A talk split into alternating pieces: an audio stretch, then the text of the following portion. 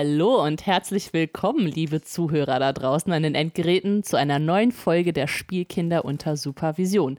Diesmal in erweiterter Besetzung, denn ihr befindet euch heute im Games Podcast.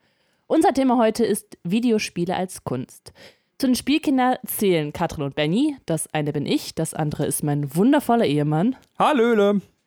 Und heute als unsere Gäste zum einen der wunderbare Miguel bzw. der Taco, auch bekannt von dem Podcast Podify. Hallo Miguel. Hallöle. Und zum anderen der Kai, bekannt von nachmittags besoffen auf der Parkbank sitzen und Leute anpöbeln. Hallo Kai. Hi Katrin, schön, dass du erwähnst, wie wir uns kennengelernt haben. so, und bevor ich jetzt noch hier weiter unfähig rumstehe. Falls ihr euch fragt, warum Bacon nicht dabei ist, genau wegen dieser Geschichte. Ah, äh, genau, ich übergebe jetzt einfach die Hauptmoderation an Benny, denn der ist gerade wesentlich kompetenter als ich. Hallo, ich mache jetzt die Kompetenz hier. Also, es soll heute um Videospiele als Kunst gehen. Das Fragezeichen kann niemand mitsprechen, weil es bleibt ja die Frage offen, ob Videospiele Kunst sind. Für die, die wissen wollen, was euch erwartet, wir werden so ein bisschen zuallererst über Vorurteile von Videospielen sprechen, dann uns fragen, was ist überhaupt Kunst, weil so klar ist das ja nicht, und dann eben gucken, sind Videospiele Kunst und äh, uns eine Liste anschauen, die der Miguel netterweise rausgesucht hat. Danke dafür. Ähm, mit Videospielen, die als künstlerisch gelten und mal gucken, ob wir diese Liste so nachvollziehen können. Und zu guter Letzt werden wir uns erst dem rechtlichen Aspekt raus äh, oder widmen, wo Kai dann auch nochmal sich die Mühe gemacht hat, was rauszusuchen. Was ist denn aus rechtlicher Perspektive eigentlich Videospiel als Kunst? Allerdings wollen wir, bevor wir zu unserem Thema kommen, noch ein bisschen über den Alltag quatschen. Und Katrin hat erzählt, dass sie eine entweder lustige oder nicht lustige Geschichte aus der Badeanstalt hat. Und wir werden es jetzt einfach so machen, dass wir auf, wie auf einer Anstalt. Punkteskala von 1 bis 10, wie beim Kunstspringen, Punkte geben, ob die Geschichte jetzt lustig war oder nicht. Bitte, Katrin, Bühne frei für dich. Oh Gott, jetzt fühle ich mich so unter Druck gesetzt. Ähm, also, also ich war letztens schwimmen. Und naja, also ich gehe da lang, hab, äh, hab unseren Sohnemann auf dem Arm, der ist jetzt ein Jahr alt, also noch nicht so, ähm, noch nicht so mobil. Und äh, watschel dann halt so lang Richtung Schwimmbecken und dann steht halt der Bademeister neben mir und sagt, guten Morgen, ich sehe guten Morgen, geh so weiter und denk so, verfolgt er mich gerade? Und gerade als ich dann ins Wasser wirklich gehen will, steht er wieder, wieder neben mir. Und ich dachte schon so, jetzt werde ich irgendwie angemault, weil ich das Kind irgendwie doof auf dem Arm trage oder was weiß ich. Und er so, haben Sie, Entschuldigung, haben Sie zufälligerweise ein Kaugummi im Mund? Und ich so, äh, äh ja, oh, Entschuldigung, hab das dann weggeworfen und er hat dann noch so befriedigt genickt und ist gegangen nicht so lustig. Ne? Das scheint halt nicht so gut anzukommen. Klare drei, war doch, das war's schon. ja. Von Miguel geht's doch weiter runter. War ein ganz klarer Bauchplatscher, also. Nein, aber ich weiß ich nicht, der hat seinen Job so dermaßen ernst genommen, dass er mir wirklich nachgelaufen ist und mir gesagt hat, ich soll meinen Kaugummi rausnehmen. Ich fand das schon ein bisschen krass.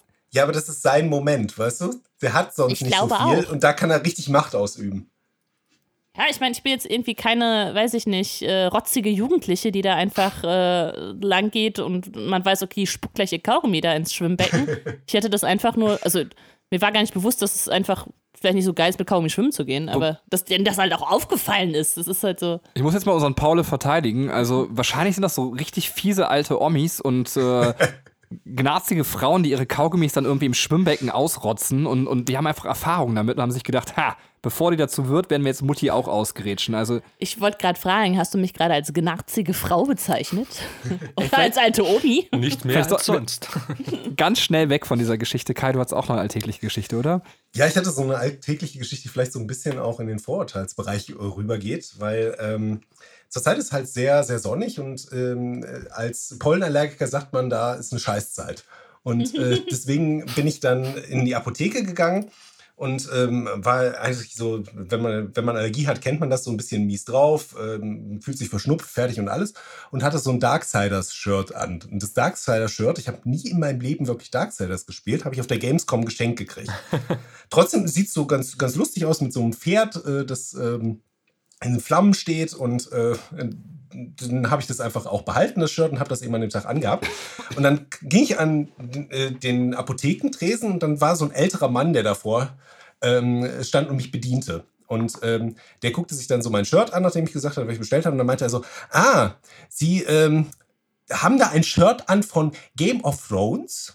So, äh, und dann kennt man kennt ja diese schrecklichen Gespräche, so, die genauso beginnen, wo man dann immer schon so tendenziell überhaupt keinen Bock mehr drauf. Das ist halt so, so oh nein. wenn man da so steht und so denkt, oh meine Fresse, ist das nervig. Und äh, das ist immer so, wie wenn die Oma gleich dich nochmal fragt, äh, wie es eigentlich in der Schule ist. So. Obwohl du einfach seit, seit 15 Jahren nicht mehr hingehst. Ähm, aber genauso habe ich halt auch darauf reagiert und meinte so, nee, nee, das ist, hat nichts mit Game of Thrones zu tun, das ist äh, aus einem Videospiel. Und dann meinte er, aus einem Videospiel? Was ist denn das für ein Spiel? Und dann meinte ich so, war ich noch genervter und meinte so, ja, das ist so eine Art Rollenspiel, das ist so ein Actionspiel. Ähm, das hat so Rollenspielelemente, die auch eben so mit so Actionsequenzen gemischt sind. Und ähm, ich habe selber gar nicht so viel davon gespielt, also von daher kann ich da auch nichts genaueres zu sagen. Und dann meinte der Typ, ja, also ähm, äh, das ist ja einfach nicht mein Genre, wissen Sie? Also ich habe zu Hause halt ein Racing Seat in meinem Keller ähm, und bin seit der ersten Playstation dabei und bin von dem, von dem Renngenre einfach nie weggekommen. So.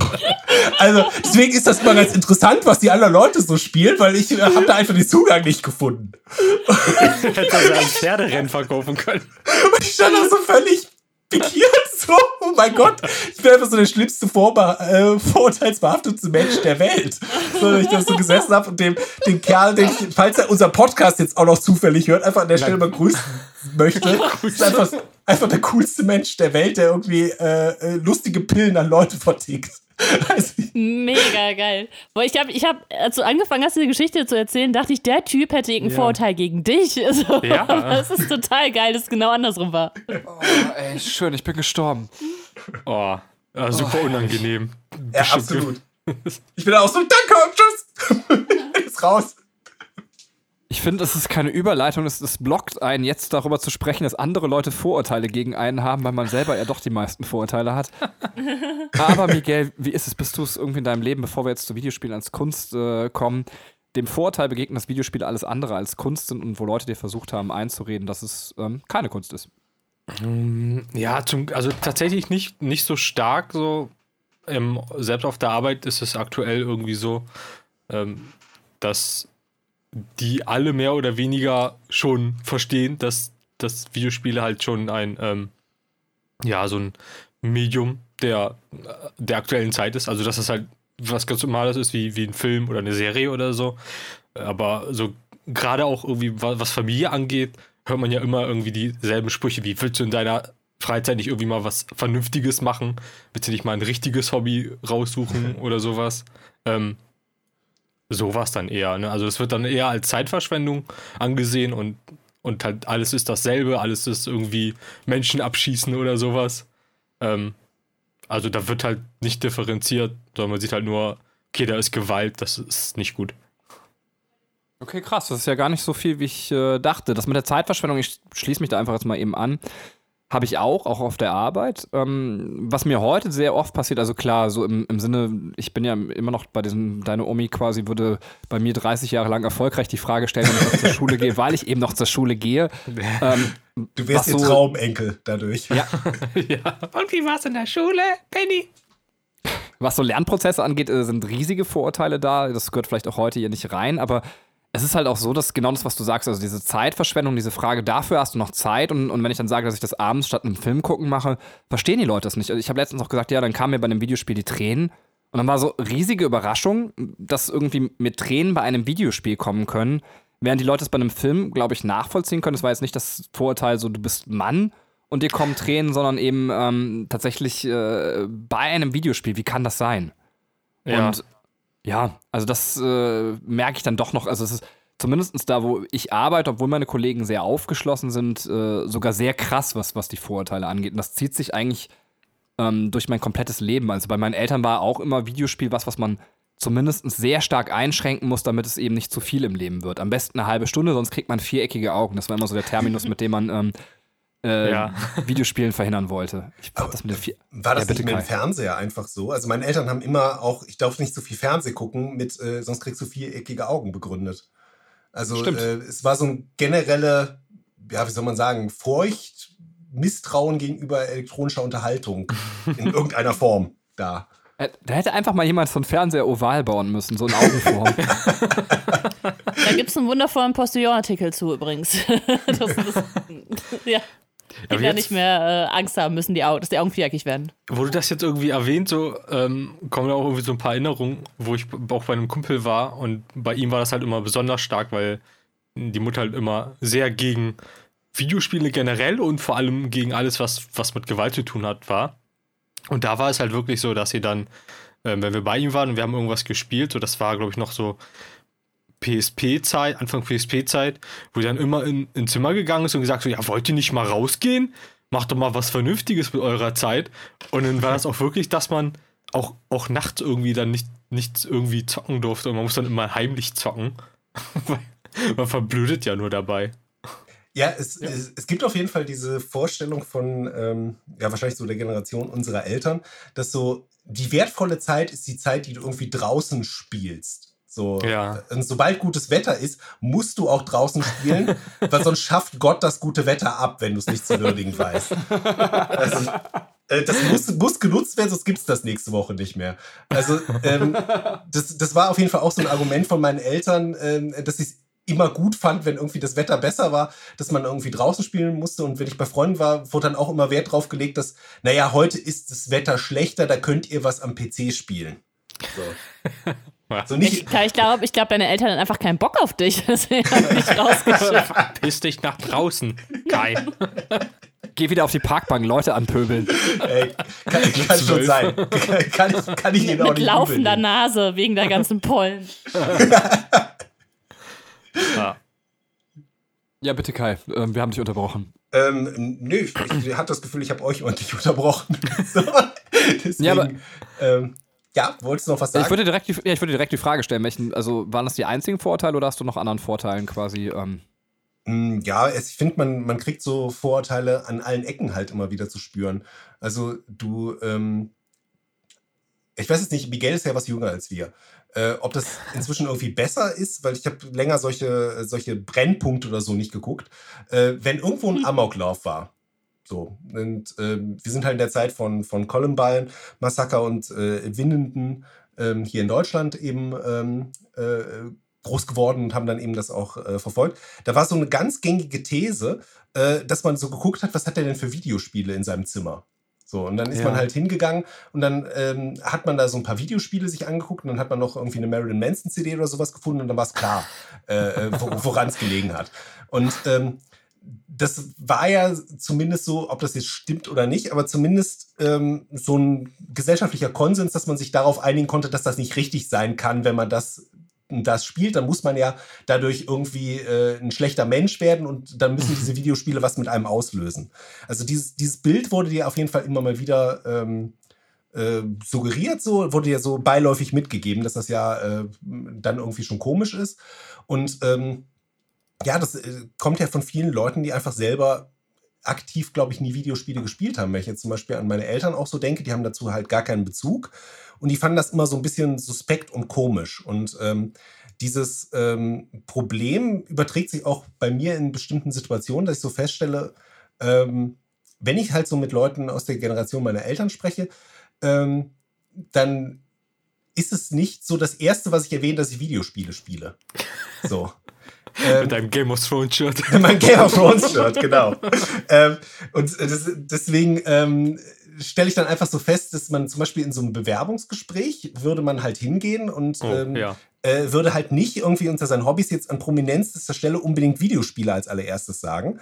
Mhm. Ähm, dafür würde aber wahrscheinlich ungefähr jeder ähm, sagen, wenn er äh, fantastisch Klavier spielen könnte, dass er irgendwie in seiner Freizeit Klavier spielt und dann würden, würde man auch so ein gefälliges Nicken irgendwie aus der, äh, von der anderen Seite erwarten. So, obwohl aufs, aufs Wesentliche runtergebrochen beide Tätigkeiten eigentlich sehr ähnlich sind, weil wenn man jetzt einfach in seinem Raum sitzt und äh, stundenlang irgendwie auf Knöpfen rumdrückt und äh, niemand sonst da ist, kann, kann das genauso gut auf den Knöpfen eines Keyboards äh, oder Klaviers passieren ähm, als eben auf einem Controller. So, also der Mehrwert findet ja in deinem Kopf statt, dass du dich eben daran erfreust, was du da tust. Und ähm, trotzdem äh, habe ich auch da selber so dieses, dieses Gefühl, dass man ähm, damit in der Gesellschaft eben doch ähm, aneckt, wenn man das eben, ähm, oder zumindest in eine bestimmte Schublade direkt gesteckt wird, wenn man das, das macht, weil die Leute noch nicht bereit sind, das wirklich ähm, als, als etwas Normales, Erwachsenes als Hobby zu sehen, weil sie selber wahrscheinlich damit ja nicht aufgewachsen sind. Ja, wir geben gleich Katrin noch die Chance, aber was ich dazu noch sagen möchte, ist auch, dass man, ähm, es, es dockt so ein bisschen an. Es, es gehört vielleicht auch einen anderen Cast, E-Sport. Ich habe es auch schon mal angesprochen. Ich glaube aber auch, dass man sich gesellschaftlich damit irgendwann an die Wand fahren wird, immer mit diesen reaktionären Prozessen. Also vielleicht bei Videospielen, wenn man es jetzt auf die E-Sport-Basis sieht, so ich sehe es zum Beispiel in den Schulen, das weiß ich nicht. Es kam wirklich schon vor, solche Diskussionen. Kunstreiten ist kein Problem, dass wir dafür beurlauben, äh, auch für ein höherwertiges mhm. Turnier während es zum Beispiel dann bei Counter-Strike bei einem wichtigen Turnier eben äh, diskutiert wird oder beziehungsweise vielleicht auch nicht bewilligt wird. Ähm, und, und da ist sowas, wo ich sage, ja, das, das mag vielleicht äh, dann dem Zeitgeist geschuldet sein, und, aber trotzdem ist es so, äh, es bremst halt Zukunftsentwicklung und, und gerade bei solchen Sachen wie E-Sport oder sowas kann es auch sein, dass wir eines Tages sogar mit so einer bremsenden Entwicklung hinterherhängen. Also, was ja sehr schade ist, finde ich. Also tatsächlich, ich finde, alles, was neu kommt, muss man zwar kritisch sehen, aber irgendwie das Positiv-Kritische wie auch das Negativ-Kritische, sonst bremst man sich selber am Fortschritt aus. Ich persönlich glaube, dass sich das erledigen wird irgendwann, wenn halt ähm, die Leute, die damit aufgewachsen sind, halt wirklich die Entscheidungsträger darüber sind. Und das kommt ja immer mehr und mehr. Also ähm, zum Beispiel sind ja jetzt auch die Mortal Kombat-Spiele letzten zwei halt nicht initiiert worden. Und mhm. ich glaube, das liegt auch mit daran, dass eben Leute inzwischen da in, in einem Alter hingekommen sind, die halt auch mit den Mortal Kombat-Spielen aufgewachsen sind.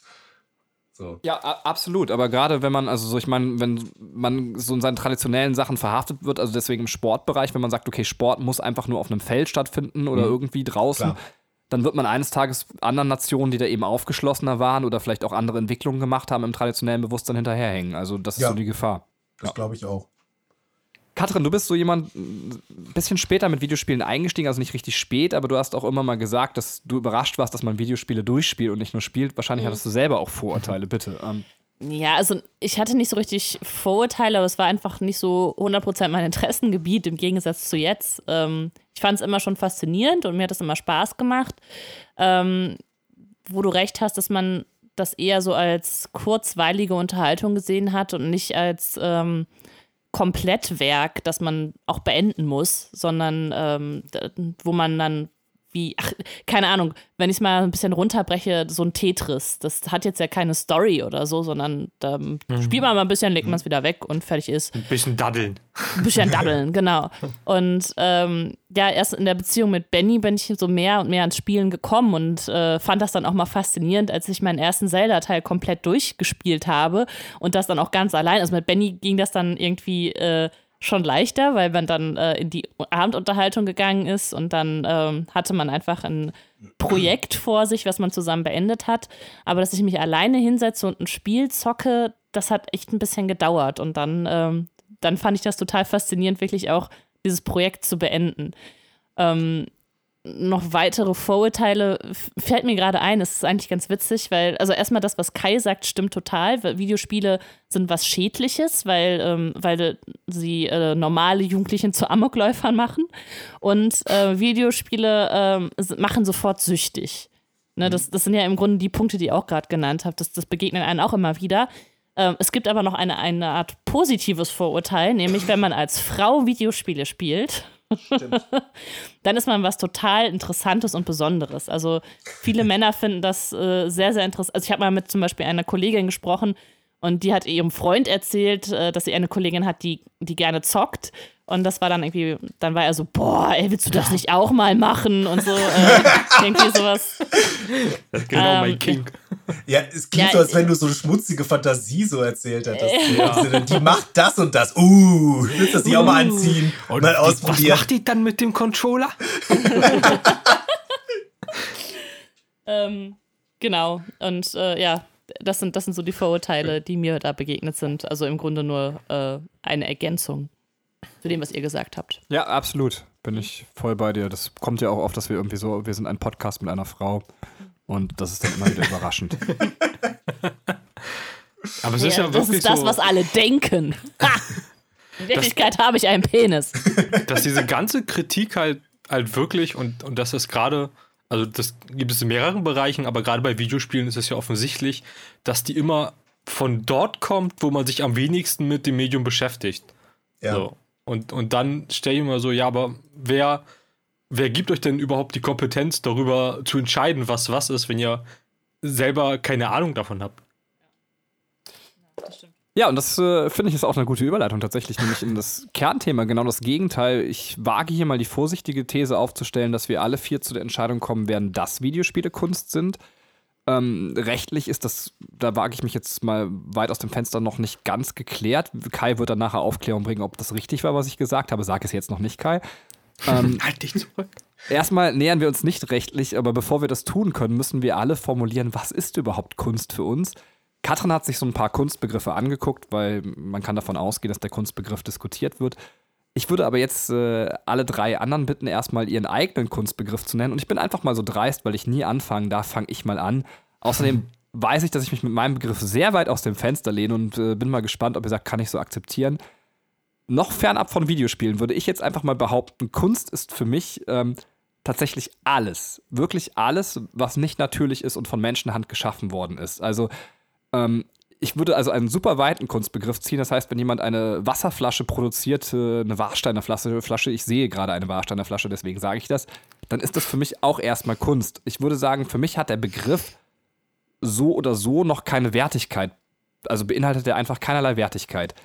Ähm, was also für mich heißt, wenn wir in diesem Podcast äh, über Kunst sprechen wollen, müssen wir über wertige und nichtwertige Kunst sprechen und würde sagen, das, was ich meine, ist Kunst, die auch noch einen besonderen Maßstab hat, die also irgendwie exponiert ist. Und das finde ich schon ein bisschen schwieriger festzumachen, weil ich da sagen würde, ähm, da kommen sehr subjektive Kriterien ins Spiel, äh, wobei ich mir da ein paar formuliert habe, aber jetzt möchte ich erstmal den anderen erstmal generell die Chance lassen zu sagen, was für sie Kunst ist. Bitte, Kai.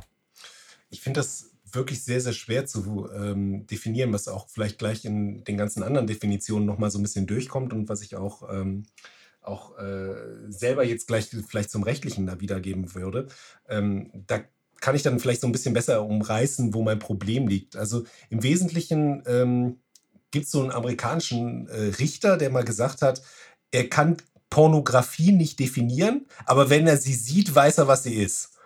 Und ähm, im Endeffekt finde ich, geht das auch mit Kunst ganz gut. Also ich kann das nicht abstrakt für sich genommen mhm. definieren, aber ich kann auf bestimmte Sachen gucken und kann dann sagen, das ist für mich Kunst. Aber ich kann nicht sagen, das muss immer die und die Maßstäbe erfüllen oder die und die ähm, Begriffseigenschaften müssen enthalten sein. Ich finde das für Kunst sehr, sehr schwierig, was vielleicht auch so ein, so ein Wesensmerkmal ein bisschen von Kunst ist, dass sie sich halt so einer klaren Eingrenzung entzieht. Entschuldigung, dass ich dir ins Wort falle, aber weil das ist so voll arm, Brody. Ähm, das ist genau das, was ich mit subjektiv an der Stelle meint. Es ist halt so, wie wenn man früher einen Film geguckt hat. Ich, ich nehme jetzt einfach mal Fight Club. Ich weiß nicht, ob wir uns darauf einigen können, aber wo man einfach gemerkt hat, der sticht aus der Masse raus, jetzt hat man was Besonderes in den Händen. Also es ist so ein total persönliches Gefühl. Ich weiß nicht, ob du das meinst, aber zumindest sprichst du mich gerade voll an. Das meine, das meine ich schon, wobei ich jetzt auch per se nicht zum Beispiel äh, äh, Zombie Dämon Monster 9 äh, direkt die Kunst, den Kunstbegriff abschließen. Ich weiß ja auch, dass du ihn gedreht hast. Deswegen dachte ich, lass ihn mir hier mal fallen. Ähm, aber äh, das, äh, das würde ich halt jetzt nicht direkt absprechen wollen, aber ich, ich finde, dass man da wirklich irgendwo seinen, seinen eigenen Zugang zu dem jeweiligen Medium findet. Dann, wenn es Kunst ist. Miguel? Ja, also ich habe ich hab mir auch irgendwie weil, weil ich das auch so schwierig definieren konnte, mir einfach mal online so, na, so nachgeguckt, was, was man so für Definitionen findet und habe das versucht mal irgendwie mit meinen eigenen Worten irgendwie zu ergänzen.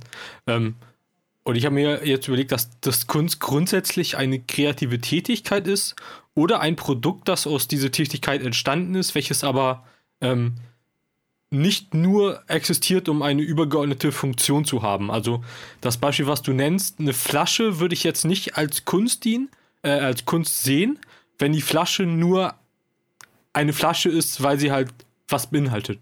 Okay, so. das kann ich verstehen, ja. Genau. wenn die Flasche schon in einen bestimmten Kontext gesetzt wird, kann es schon wieder Kunst sein. Ja, wenn sie mhm. vielleicht irgendwie was mit, mit Design oder sowas, wenn damit gespielt wird, mit dem Markennamen, dann wäre es wieder was anderes, genau. Mhm. So. Katrin? Achso, ja. äh, äh, apropos Flasche, wir, hier steht keine Warsteiner Flasche, sondern eine Geroldsteiner Flasche. Also es ist eine Wasserflasche. Hashtag Werbung. Fett bezahlt von Geroldsteiner, ne Quatsch. Ähm. Also ich trinke Fanta. ich habe hier Apollinaris stehen. müssen, müssen wir jetzt alles aufzählen, damit das keine Werbung mehr ist? Äh, Alle Wassermarken. Diese peinliche Pause entsteht übrigens, weil Katrin mich parallel verarztet. Ich habe gedacht, so, ich hatte eben so ein, so ein kennt ihr das, wenn am, am Nagelbett so ein, so ein Stück absteht und ich habe gedacht, ich ziehe das ab, aber ich habe dabei einfach wirklich die Haut vom kompletten Finger mit runtergezogen. ja.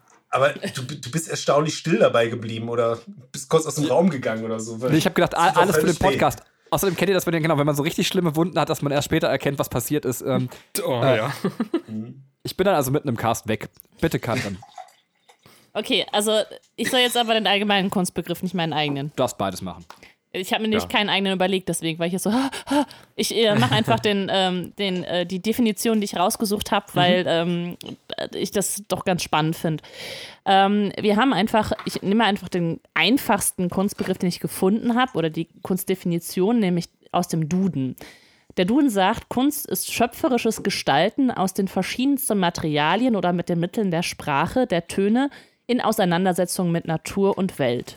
Also es ist sehr, sehr weit gefasst.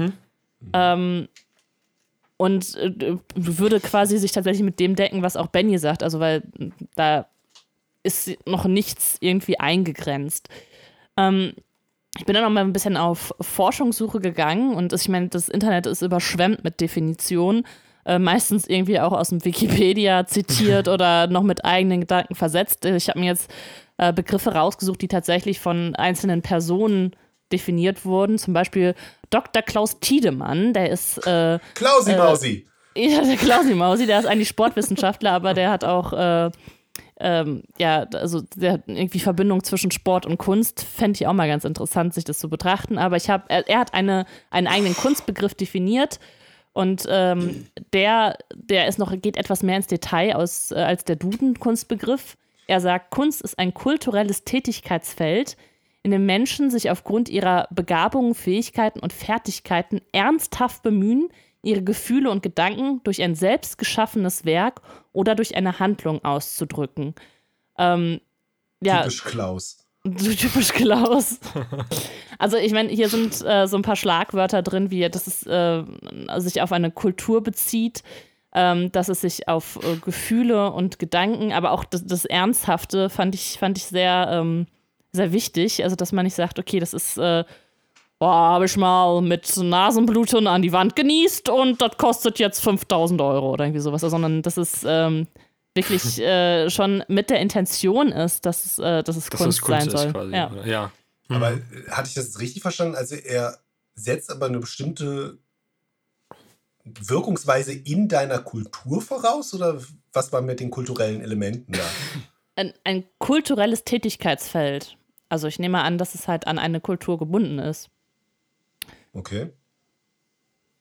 Ja, also Okay. wahrscheinlich, ja, Wenn Klaus meint. Okay. ich, was meint. Ja, das, das Schlimme an Definitionen ist, dass man immer noch weiter deuten kann ne, und äh, einzelne Teile verstehen kann. Aber ich wollte jetzt auch keine Abhandlung äh, daraus machen, sondern einfach nur so ein paar Eindrücke schildern. Ich kann nicht, der Mathematiker mir sagt, nein, eine, eine richtige, korrekte Definition, da sollte man nichts dran deuten können. Aber ähm, Ja, aber okay, aber ich meine, äh, äh, Geisteswissenschaft ist ja keine, keine Mathematik. Weißt du, so, da, verschwimmen die Felder halt. Ich meine, Ist sonst würden okay. wir nicht sitzen und uns fragen, sind Videospiele Kunst, sondern man könnte sagen, ja. ist, ist es auch okay, aber wenn ich es jetzt nicht gesagt hätte, wäre ich heute Nacht schreiend aufgewacht. Da bin ich mir wirklich sicher. Und das war auch kein Witz. Okay, ähm, äh, ich habe noch zwei, keine Angst, ich bin gleich fertig, äh, zwei kurze Definitionen, die etwas ähm, ähm, ähm, ja, widersprüchlich sind. Die fand ich aber auch ganz interessant. Ähm, Die Punkte, die da gesagt wurden, äh, von der Saat, Seite Art Fokus, jetzt habe ich natürlich nicht den Autor äh, mir rausgeschrieben, aber ähm, da kann man es auf jeden Fall finden, äh, wird Kunst als Ausdrucksform für Gefühle und Gedanken definiert, also auch wie der, wie der Klausi Mausi das schon gemacht hat äh, die den Menschen bewegen. Weniger, was Kritiker für wertvoll und handelbar halten, sondern vielmehr, äh, worin der Künstler ein Stück von sich selbst gibt, ist Kunst. Das Also er so, sagt, als, als jemand, der keine guten Kritiken für seine Kunst gekriegt hat. Deswegen mal schnell Das, ja, das, kann sein, das kann echt sein. Ähm, aber also er sagt, es geht halt von dem Künstler an sich aus und nicht das, was von außen auferlegt wird. Dagegen ist äh, Dietmar Pieper, der hat für den Spiegel geschrieben, äh, gesagt, Kunst ist einfach durch das Geld definiert, was dafür bezahlt wird. Denn erst wenn ein, ein Werk verkauft wird, wird es zu Kunst. Weil sonst kann man es einfach nicht. Äh, ja, also er hat, er hat äh, ein sehr schönes Beispiel von, ähm, von einem Künstler genommen. Ähm, der ist Franzose und ich kann kein Französisch. Ich tue jetzt mal so, als würde man den so aussprechen. Duchamp. Und Duchamp hat ein Pissoir, ein handelsübliches Pissoir, was in Massenherstellung ähm, äh, ja, hergestellt wird, genommen und gesagt, das ist jetzt Kunst, hat das ausgestellt und die Leute haben halt viel Geld dafür bezahlt, das zu sehen. So. Also, Und äh, Ja. nur weil, und er meint halt, nur weil die Leute halt hinkommen und sagen, ich bezahle dafür Geld, wird es zu Kunst. Sonst ist es einfach ein Gebrauchsgegenstand, den du, weiß ich nicht, beim Händler kaufen kannst. Äh, Ähm. Dieter, Dieter Bohlen würde das sicherlich unterschreiben, diese Kunstdefinition, aber ähm, ich, würde, ich würde fast so weit gehen, dass ich es eher Kunst finde oder den künstlerischen Akt, Schöpfungsakt eher darin sehe, dass man Leuten das Geld für sowas aus Ja. der Tasche leiern kann. Ja, stimmt. Das ist eher so eine Art Das. Performance-Kunst mit dem Publikum, finde ich schon künstlerischer als das Kunstwerk äh, Ja. bezogen auf das Pissoir. Also quasi das, das Statement, dass, Genau. dass, Kunst, Mhm. dass Kunst für viele wirklich nur das ist, wofür die Geld zahlen. So. Und, und Ja. nicht, ja, das stimmt. Was ich auch ganz interessant finde, ist einfach der Gedanke, also zum Beispiel, wenn man sagt, okay, es muss mal eine Intention sein, was ist denn, ähm, wenn ich jetzt eine Ausstellung mache von, von Zetteln, wo Leute, während sie telefonieren, irgendwas hinkritzeln auf, auf Blätter. Und ich mache daraus eine Kunstausstellung, dann wird es halt nicht mit der Intention, sind diese Zeichnungen entstanden, dass es Kunst ist, sondern es ist einfach so aus Langeweile entstanden. Aber ich mache eine Ausstellung daraus und die Leute bezahlen Geld dafür. Also ne, da gibt es innerhalb dieser verschiedenen Definitionen ganz, ganz viele ähm, ja, also Widersprüche. Also man, man kann die nicht unbedingt alle vereinen. Ja. Äh, fand ich nur interessant. Es gibt also eine Vielzahl an Möglichkeiten, Kunst zu definieren. Ähm, wenn man sich das jetzt alles anschaut zum Thema Videospiele, würde ich sagen, ähm, das passt aber in irgendwie auch in alle Definitionen mit rein, die wir jetzt gehört haben. Ja, also ich würde sagen, wir gehen einfach gleich an Beispiele und konkretisieren das nochmal, vielleicht, dass wir auch festmachen können. Ich habe noch so ein paar Merkmale gleich, wie man es konkretisieren kann. Ich würde aber trotzdem einmal fragen, das wäre schon das erste Merkmal, ähm, was bei mir jetzt kein Ausschluss für Kunst ist, aber ich habe das Gefühl, es wird so oft mit Kunst assoziiert und es ist bei mir zumindest, wo ich sage, halt, stopp, dass es nicht zwingend Kunst oder bei mir sogar eher fast ein Ausschlusskriterium ist. Ähm, und zwar ist es so ein, eine Unverständlichkeit, äh, also da- dass kaum ein Zugang dazu gefunden werden kann. Also so, wenn es sehr kryptisch, äh, das, was man als Arzi-Fazi so allgemein bezeichnet, ähm, das ist bei mir so, das, das, das muss nicht per se Kunst sein oder ist bei mir sogar eher, ähm, wenn mein Gehirn keinen Zugang dazu findet, finde ich sogar eher, für mich ist es dann keine Kunst mehr. Ich weiß nicht, wie euch das da geht, aber ähm, möchte jemand was dazu sagen oder? Also ich, ich beziehe das jetzt mal auf, äh, auf ein anderes Themengebiet. Ähm, also zum Beispiel, wenn es um Musik geht. Ich bin kein musikalischer Mensch, aber es gibt bestimmt Stücke, die sich ganz, ganz schrecklich und furchtbar in meinen Ohren anhören, wo aber Leute sagen, das ist ganz hohe Kunst, weil das ist mit, keine Ahnung, äh, Elefantenfuß gespielt oder so. ähm, nee, ich, ich weiß es nicht. Also alles, irgendwie. alles von Stockhausen. Also wirklich alles. Irgendwas bei Spotify von ihm eingeben, ist, äh, ist Kunst. Okay. Ähm, dann äh, stimme ich dir vollkommen zu, auf jeden Fall, Benny, weil das ist dann so, okay, das, das kann Kunst sein für Leute, die das verstehen, aber ich finde keinen Zugang, deswegen ist es für mich keine Kunst. Ja, ich, wir können doch mal in, ins Bereich der, also der Videospiele schon springen, aber dann sind wir erstmal beim, also so, die Walking Simulator machen das sehr gerne. Ich weiß nicht, äh, jetzt vor kurzem war, glaube ich, What Remains of Edith Finch war im, im PS Plus, kann das sein? Ähm, Ich glaube. Mhm. Und es ist so ein Spiel, was so hart an der Grenze ist. Es hat mir noch so verständliche Aspekte gegeben, aber ich fand, obwohl es so hoch in den, in den Kritiken gelobt war, war mir zu viel Unverständliches dabei. Also auf einer Ebene, warum das Spiel so aufgebaut, wie es ist, sodass ich am, also so am Ende für mich keinen Mehrgewinn mehr damit finden konnte. Ich weiß nicht, ich glaube, Taco hat es zumindest gespielt, Katrin auch. Ich glaube, Kai noch nicht, oder? Ähm, nicht, nee, ich hab's noch nicht Dann gespielt. bitte, Miguel. Ja, ich fand's, ich fand's tatsächlich gut, aber ich habe auch dieses Problem mit den Walking Simulators, dass da, da wird ja halt wirklich versucht, halt nur eine Geschichte zu erzählen oder oftmals nur eine Geschichte zu erzählen. Ähm, da fehlt mir persönlich dann der Mehrwert. Ich würde aber niemanden abstreiten, das jetzt Kunst äh, zu nennen. Bei ähm, What Remains of Edith Finch äh, finde ich jetzt dadurch, dass man halt eben noch ähm, dieses, dieses Geschichte, äh, diese Geschichte die, die quasi noch interaktiv erzählt wird, ähm, die wertet das Ganze für mich ein bisschen auf. Und mh, da sehe ich da quasi das, das Gesamtkonstrukt ähm, da eher schon als Kunstwerk. Ähm, aber, und das kann ich ja auch jetzt anschließend äh, zu dem, was du davor quasi gesagt hast, würde das Spiel jetzt nur versuchen, eine verwirrende oder nicht ähm, ja, eine verwirrende oder nicht klärende Story zu erzählen, nur um eine nicht klärende Story erzählt zu haben, ähm, dann hätte ich es auch nicht als Kunst oder hätte ich es auch nicht als Kunst verstanden. Aber da fand ich zumindest, dass wenn man sich vielleicht mehr damit beschäftigt, ähm, dass man sich die Fragen auch dann klären kann, so. Die Ja. offen waren. Finde ich auch wichtig, dass natürlich manchmal ist es auch Mangel der Beschäftigung, dass es einem sich persönlich nicht erschließt. Werde ich gleich auch noch mit Beispielen kommen. Ähm, vielleicht gehen wir einfach mal Reihe um, wenn ihr Lust habt und, und wir schmeißen Beispiele ein, ähm, die Positivbeispiele sind und, und starten so. Ich weiß nicht, gibt es jemand von euch, der anfangen möchte, der sagt, ich habe Lust? Ähm, also ich habe definitiv Lust, aber. Ja, dann fang an. Dann Wenn du ich, da hast. ich fang an, komm. Okay, dann lege ich los. Also für mich ein Beispiel, wo man nicht direkt dran denken würde. Also ich finde auch in Plattformern sehr viel Kunst. Ich nehme mal zwei kleine Beispiele. Ähm, Ja. Rayman Legends, die Musiklevel, finde ich, ist äh, eine wundervolle Form von Kunst. Und zwar, weil hier altbekannte Elemente, und zwar Musik ähm, und Videospiel und in dem Fall das Jump'n'Run, was für mich jetzt auch schon ein lang bekanntes Element über, weiß ich nicht, mehrere Jahrzehnte ist, neu zusammen arrangiert werden, wie ich es so vorher noch nicht erlebt habe. Das heißt, i- i- das ist für mich, war sehr, sehr faszinierend, diese Level zu erleben, weil ich einfach das Gefühl hatte, oh, ich habe was, was vorher so noch nicht da war und, und zusammen wurden einfach zwei Bausteine irgendwie zu was ganz Neuem gepuzzelt, die mir aber eigentlich sehr bekannt waren. Und das finde ich generell sehr faszinierend, wenn also aus bekannten Bausteinen neue Sachen gebaut werden. Ja.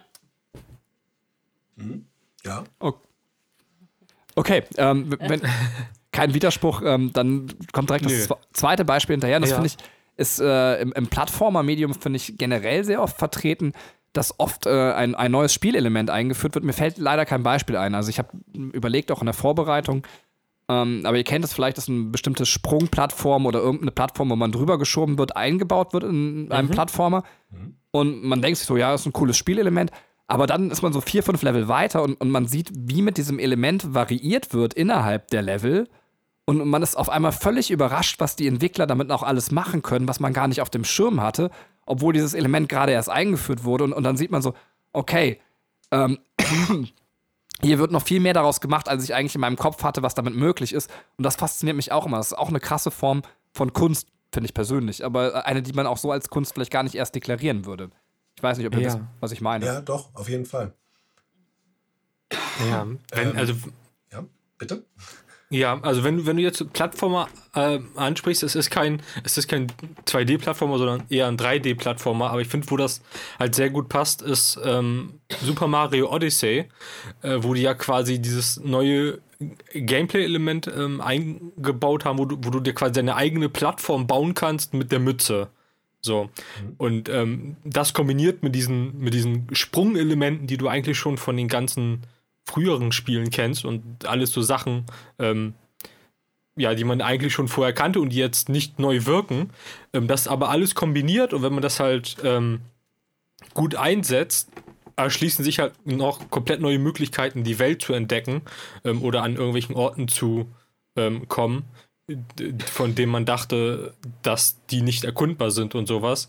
Ähm, und das ist ja auch irgendwo wo eine Kunst, diese, diese Welt so zu gestalten, ähm, dass du halt immer was entdecken kannst und dass du auch durch, die, durch das Spiel und die Spielmechanik selber ähm, dazu, dazu kommst, das zu entdecken.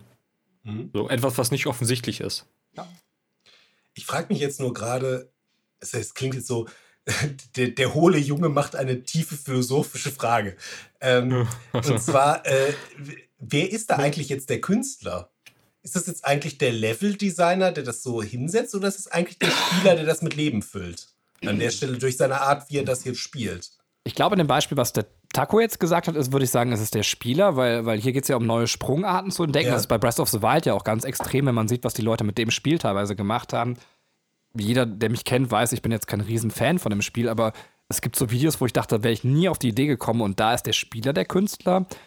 Äh, bei den Beispielen, die ich so im Kopf hatte, war es eher so, dass das mit einem Level-Element immer mehr gemacht wird und, und da kriegt man ja Fertiges vorgesetzt. Da finde ich, ist der Designer der Künstler. Also Würdest du dann beides. aber, aber so weit gehen, wenn jetzt sowas wie Super Mario Maker äh, du dir anguckst, ist das dann was, wo du sagst, da werden Kunstwerke von dir mit erstellt oder?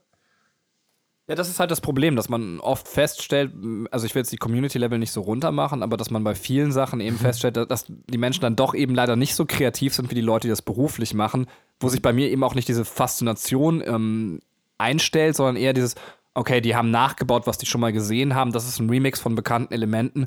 Das lässt bei mir aber nicht diesen, diesen subjektiven Wow-Moment, den du eben meintest, mhm. da. Also deswegen würde ich sagen, teils, teils, aber eher nicht. Okay. Hm? Ich fand es ganz interessant, also als Beispiel, weil das wäre ja sowas, wo man, also generell diese Plattformer-Sache, wo man jetzt auch nicht direkt an. Kunst denkt, weil oft ist man ja auf Story-Ebene, ja. aber ich finde, das kann auch auf ganz anderen Ebenen stattfinden.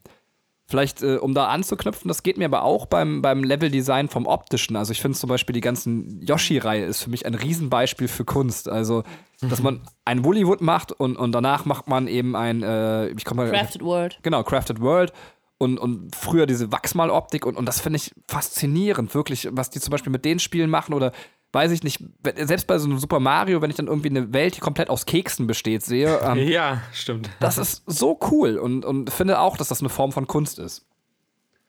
Ja. Auf jeden Fall. Auf jeden Fall. Es ist halt, ähm, ich, mein Kopf arbeitet gerade daran, dass man, dass ich denke, okay, Kunst muss man irgendwie interpretieren können. Bei äh, Plattformern wird es halt schwer zu sagen, ich interpretiere etwas, aber ähm, ja, gibt's gibt's denn Kunst, wo man sagt, dass das ist einfach nur, also Ha, nee, es ist, ich wollte gerade sagen, das sieht einfach nur schön aus, aber das stimmt ja auch nicht. Es ist, da steckt ja ganz, ganz viel Idee und Kreativität drin. Und Kreativität, das, da sind wir ja Punkt, den Miguel vorhin angesprochen hat, ähm, dass wir, äh, dass, dass ein Kunstwerk halt auch ja, aus Kreativität erschaffen wird. Und das zeigt sich ja ganz eindeutig bei diesen Yoshi-Spielen. Ja. Ähm, ich habe jetzt Angst, weil ich so einen Laberflash habe, ich lasse den anderen nicht meine Chance, aber ist es so, wenn, also ich kenne mich jetzt mit gezeichneter Kunst nicht so gut aus. Ich weiß auch nie, warum gezeichnete Kunst eher mit dem Begriff Kunst assoziiert wird. Das frage ich mich schon wirklich mein Leben lang. Ist es ja auch in der Schule, dass das Fach Kunst heißt, wo man zeichnet. Verstehe ich nicht so genau. Aber ähm, wenn wir so ein Impressionisten sind, das glaube ich. Van Gogh ist ein Impressionist, ist das korrekt?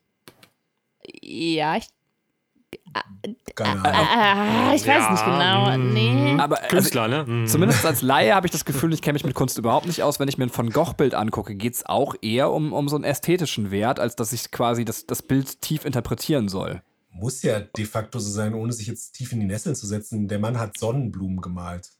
Genau. und, und da würde ich. Ja, Was soll man also, da groß reininterpretieren?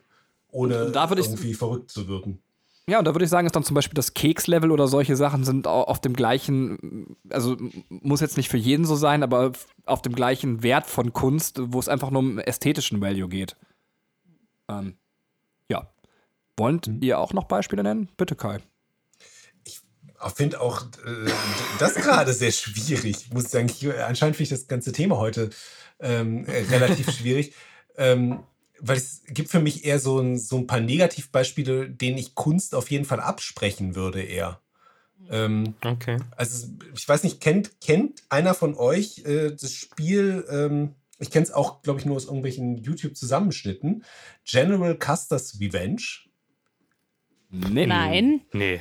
Ähm, du spielst äh, General Custer, der äh, sein, sein kleines Zusammentreffen mit den Indianern nicht so gut äh, verkraftet hat und äh, du rächst dich, indem du in diesem Spiel mit runtergelassener Hose durch die Gegend rennst und irgendwelche Squaws pimperst. Eigentlich vergewaltigst du sie. Und das ist halt so ein, so ein Pixelspiel. Das ist ein relativ frühes, ich, ich nenne es jetzt mal Skandalspiel. Also ich glaube, äh, den Begriff wird es damals noch nicht gegeben haben, weil es einfach zu klein und zu nischig war, als es irgendwie in die breitere Öffentlichkeit kam. Also so etwas würde ich irgendwie hingehen und würde dem wahrscheinlich schon die, den Kunstbegriff absprechen. So, weil das dann eben irgendwie nichts, nichts transportiert für mich, nichts transportieren will und irgendwo nur, äh, nur schocken möchte. Oder äh, irgendwelche niedrigen Instinkte halt befriedigen möchte. Also da, da wäre ich zurückhaltend, was halt so Kunst angeht und würde das wahrscheinlich wieder aus meinem, meinem Kunstbegriff für Videospiele rausnehmen wollen. Dann. Also meinst du, ja, ich bin nämlich auch, also es ist eigentlich eine gute Herangehensweise zu sagen, was ist denn nicht Kunst? Ähm, äh, ich fand es nämlich auch sehr schwer, weil ich habe einen Artikel gelesen, wo sich auch damit beschäftigt, äh, ne, Videospiele als Kunst. Mhm. Und äh, der Autor hat geschrieben, ja, nicht jeder Film ist Kunst und äh, nicht jedes Musikstück ist Kunst. Und ich tue mich da unglaublich schwer, das, das so zu akzeptieren, weil ähm, man kann ja auch sagen, okay, äh, das wurde, da steckt ja trotzdem ein kreativer Prozess dahinter, dass dieses Spiel, was du gerade beschrieben hast, dass, dass das gemacht wurde. Und mhm. äh, es ist äh, vielleicht auch noch ein Produkt seiner Zeit, was, also, ne, weil würdest du heute so ein Spiel rausbringen, wäre das ja, ähm, wäre das ja ethisch gar nicht möglich, einfach auf ganz, ganz vielen äh, verschiedenen Ebenen. Das weiß ich gar nicht. Es gab bei Steam so ein Spiel, ähm, ich weiß nicht, hieß das Rape oder so? Das wurde nachher auch runtergenommen, weil ich die Programmierer schon, ja. Ja. da hingegangen sind und wirklich einen Vergewaltigungssimulator geschaffen haben. Also Krass. möglich ist das wohl. Ja. Ähm, ja, Trotzdem würde ich auch dem ja. gerne den Kunstbegriff irgendwie absprechen. Ja, ja das, ist, das ist interessant. Also, wenn du sagst, äh, was, äh, was vermittelt das demjenigen, der spielt? Und wenn du sagst, okay, das geht nur auf niedrige, ähm, wie hattest du es gerade benannt? So ganz niedrige, niedrige Instinkte Bedürfnis irgendwie. Oder Instinkte oder Bedürfnisbefriedigung oder so, ne? Ähm, Finde ich einen ganz interessanten Punkt. Ich glaube, ich denke nochmal mehr drüber nach. Deswegen habe ich versucht, am Anfang die Unterscheidung zwischen wertiger und unwertiger mhm. Kunst irgendwie so einzuführen, weil die Wasserflasche mhm. wäre für mich dann je nachdem auch eher dann unwertige Kunst, es sei denn, es ist eine besondere Wasserflasche. Und bei Kais Beispiel wäre ich ganz klar äh, dafür zu sagen, also bei mir ist eher so die Frage, wenn ich dann von Kunst spreche, was liegt von Videospielen auf, auf dem gleichen Wert wie ein, ein, ein Faust von Goethe, wenn man einen Faust von Goethe wirklich als Kunst sehen möchte? Oder eben die Sachen, die uns so klassisch in den Kopf getrichtert sind, das sind ganz besondere Sachen so. Und da würde ich sagen, da gibt es bei Videospielen genug Beispiele.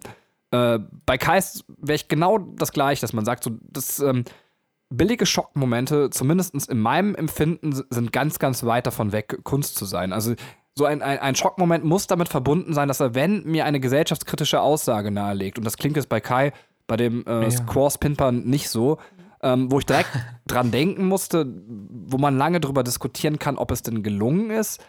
Äh, ist tatsächlich zweimal würde ich jetzt GTA 5 mit dem Schockmoment ähm, äh, einbringen. Und zwar kommt jetzt ein kleiner Spoiler für die, die tatsächlich noch ähm, GTA 5 spielen wollen. ähm, macht einfach 10 Minuten weiter.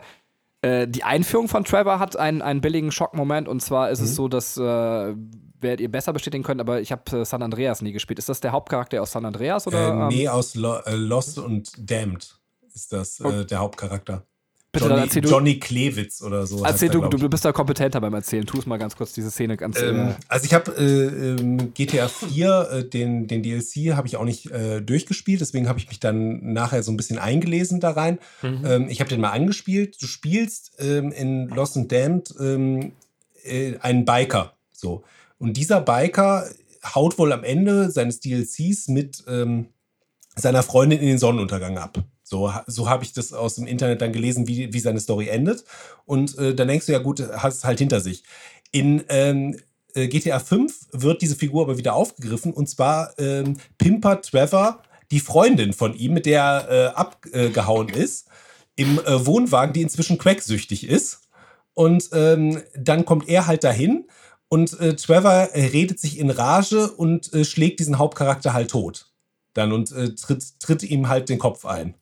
Genau, Dann, jetzt könnte man ja sagen, das ist auch ein billiger Schockmoment, aber hier finde ich zum Beispiel ist das Statement ganz klar so, ähm, wir etablieren Charaktere, die unsere alten ja. Hauptcharaktere totschlagen, also auf, auf so einer Metaebene unfassbar cool, wo man sagt, ja, da ist dieser Schockmoment für mich zumindest gerechtfertigt und wird zu was ganz, ganz Kunstvollem. Ähm, und, und die zweite Szene ist äh, die, die Folterszene. Es gibt ein, einen Moment, wo mhm. Trevor quasi einen anderen Charakter foltert.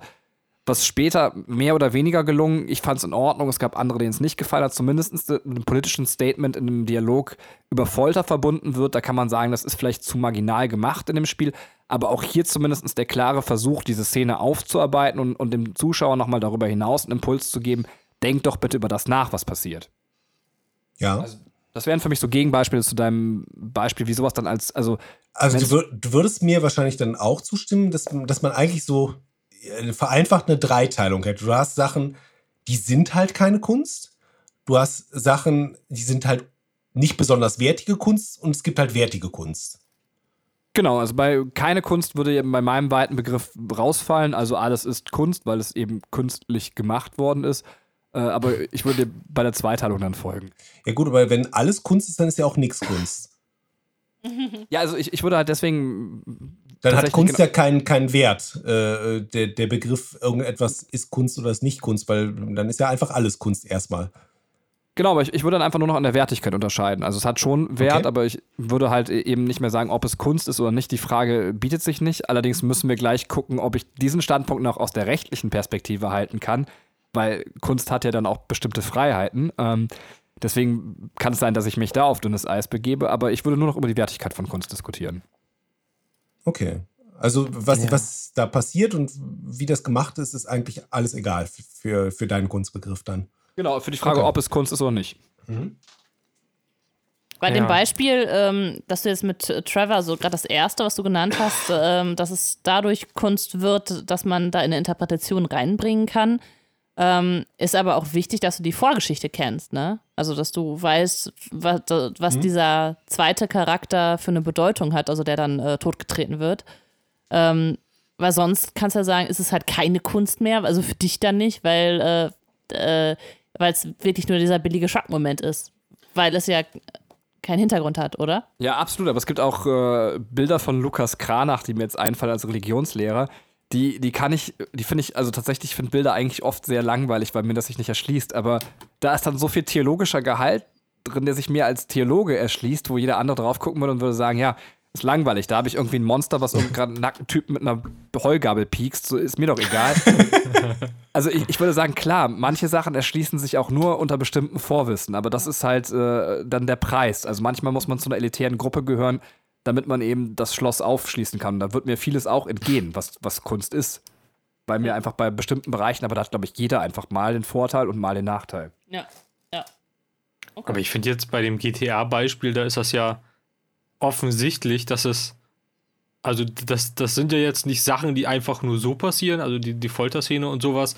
So, das sind ja halt Sachen, die im Rahmen von, von Trevor, also diesen Charakter, halt einfach zu ihm gehören. So, und, und da finde ich es dann, ob jetzt äh, provokativ oder nicht, finde ich es halt okay in den Rahmen, weil, also, weil, so, warum soll man denn einen Gewalttätigen nicht zeigen, einfach nur, um irgendwie zu verhindern, dass andere es als provokativ abstempeln oder sowas. Ja, äh, ist natürlich schon bewusst so gewählt. Äh, du hättest Ja, den ja natürlich. irgendwen umbringen lassen können, aber du wählst ja bewusst Genau. diese Figur aus, damit Ja, äh, die Fallhöhe für dich höher ist. Dann als richtig, möglicher genau. GTA 4 DLC-Spieler, dass du dann denkst, oh, äh, das kann doch jetzt nicht wahr sein, mein, mein schöner Johnny. Äh, so. Genau, aber der Charakter, Trevor, der für, Für den ist das völlig stimmig. Also- Genau, richtig. Bei dem wäre es doch egal, ob es jetzt niemand wäre oder jemand, den man erkennt.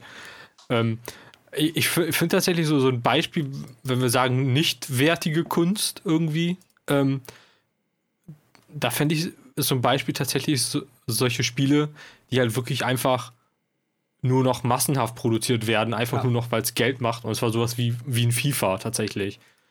Weil ich sehe da jetzt nicht mehr, ähm, dass die Entwickler etwas was Künstlerisches machen wollen, sondern ich sehe einfach nur noch, die wollen ein Spiel rausbringen. So. Ja, gut, Ja, ein Pro Produkt hast du ja hinter allem, diesen Ding. Ja, genau. Ähm, also et etwas, äh, nur weil es nicht erfolgreich ist und es keiner haben will, wird er dadurch nicht künstlerischer. Äh, sondern ich gehe auch davon aus, dass jeder Spieleentwickler erstmal möglichst viele Leute für sein Spiel begeistern möchte und dass er eigentlich für sich auch möglichst, möglichst viel an den Mann bringen möchte gegen Geld. So, ähm, das finde ich jetzt erstmal, für mich spricht das jetzt nicht gegen einen Kunstaspekt. Ähm, bei der FIFA-Reihe bin ich mir aber tatsächlich auch gar nicht so sicher, ob das nicht äh, auch aus meinem Kunstbegriff wieder rausfallen würde, weil das Spiel halt einem es, es simuliert für dich vielleicht dann irgendwie Fußballtrainer, Fußballspieler oder was weiß ich was zu sein, aber es will dir ja nichts erzählen in dem Ja. Sinne. Es ist ja nur so eine Plattform, auf der du ähm, gegen andere Leute in einen Wettbewerb treten kannst. Ja, Und äh, da weiß ich halt auch nicht, ob ich das nicht ein, ein sehr stimmiges Beispiel gegen Kunst finde. Also, oder wie, wo Videospiel keine Kunst ist, jetzt unabhängig von dem Oder halt kommerziellen keine- Effekt. Genau, oder halt keine so wertige, ne? Das ist halt eher das, was ich damit meine. Ähm, klar, du hast ja diesen Journey-Mode, das würde ich dann noch mit, mit reinziehen, so das ist noch das, was das aufwertet. Aber hättest du, nur, hättest du nur dieses reine Spiel, dann hättest du ja eigentlich seit Jahren immer dasselbe Produkt, wenn man ehrlich ist. Und ähm, so, ich meine, ihr spielt ja FIFA und ihr könnt ja, glaube ich, auch sagen, so, dass sich da von der Qualität her jetzt nicht so viel geändert hat, dass man meinen könnte, die wollen tatsächlich noch was Wertiges bringen, sondern die wollen einfach nur was bringen, was die Leute kaufen. Aber das würde, also ich finde, das lässt sich so nach meinem Verständnis genauso auf, äh, was weiß ich, einen Formel-1-Simulator übertragen. Also wo, Theoretisch. Ja. Wo ich im Kreis fahre und äh, das im, im, Cockpit mir halt angucken kann und äh, seit Jahren über die gleichen Strecken fahre. Wo es aber auch für mich nicht um die Vermittlung von irgendwas anderem als so einem Simulationswert geht. Ja. Und ich ja. wahrscheinlich würde, würde ich das genauso aus den gleichen Gründen wieder aus dem, aus dem Kunstbegriff rausnehmen, wobei ich dann Rocket League schon wieder irgendwie künstlerisch finde, wenn die Autos Hüte haben und Bälle ins Tor schieben.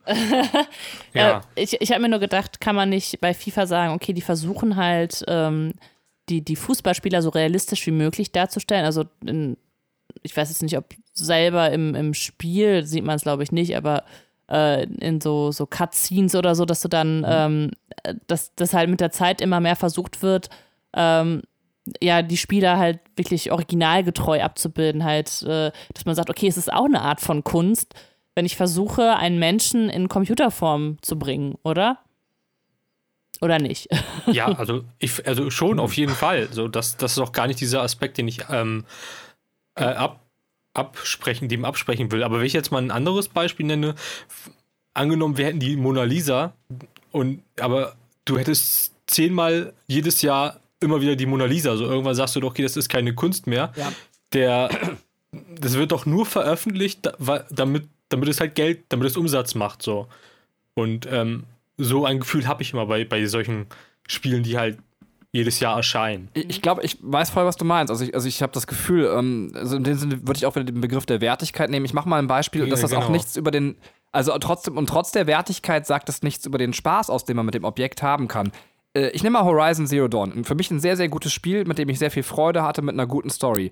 Trotzdem ist es für mich keine wertige Kunst, weil es von, von dem, wie es funktioniert, ist es absolute Stangenware. Tausendmal gesehen, wir haben eine ähm, mehr oder weniger Open World, kann man darüber diskutieren, mit, mit irgendwelchen Towerpunkten, die man irgendwie erobern muss. Ähm, letztendlich eine normale Story. Es ist trotzdem, hat man das Gefühl, man hat das Spiel, auch wenn es ein wirklich gutes Spiel ist, was mir sehr gut gefallen hat, es hat, irgendwie fehlt es Unike, um zu sagen, es sticht aus dem raus. Und da, da wird sehr schwer, das äh, tatsächlich festzumachen. Da sind wir wieder bei, bei Kais Gefühl, was der gesagt hat, im Sinne von, ähm, ja. ich kann, wenn ich es sehe, weiß ich, was ein Porno ist, aber sonst eben nicht. Und das habe ich eben bei Horizon Und das ist auch. Kein Porno. Genau, ich weiß, Horizon ist kein Porno.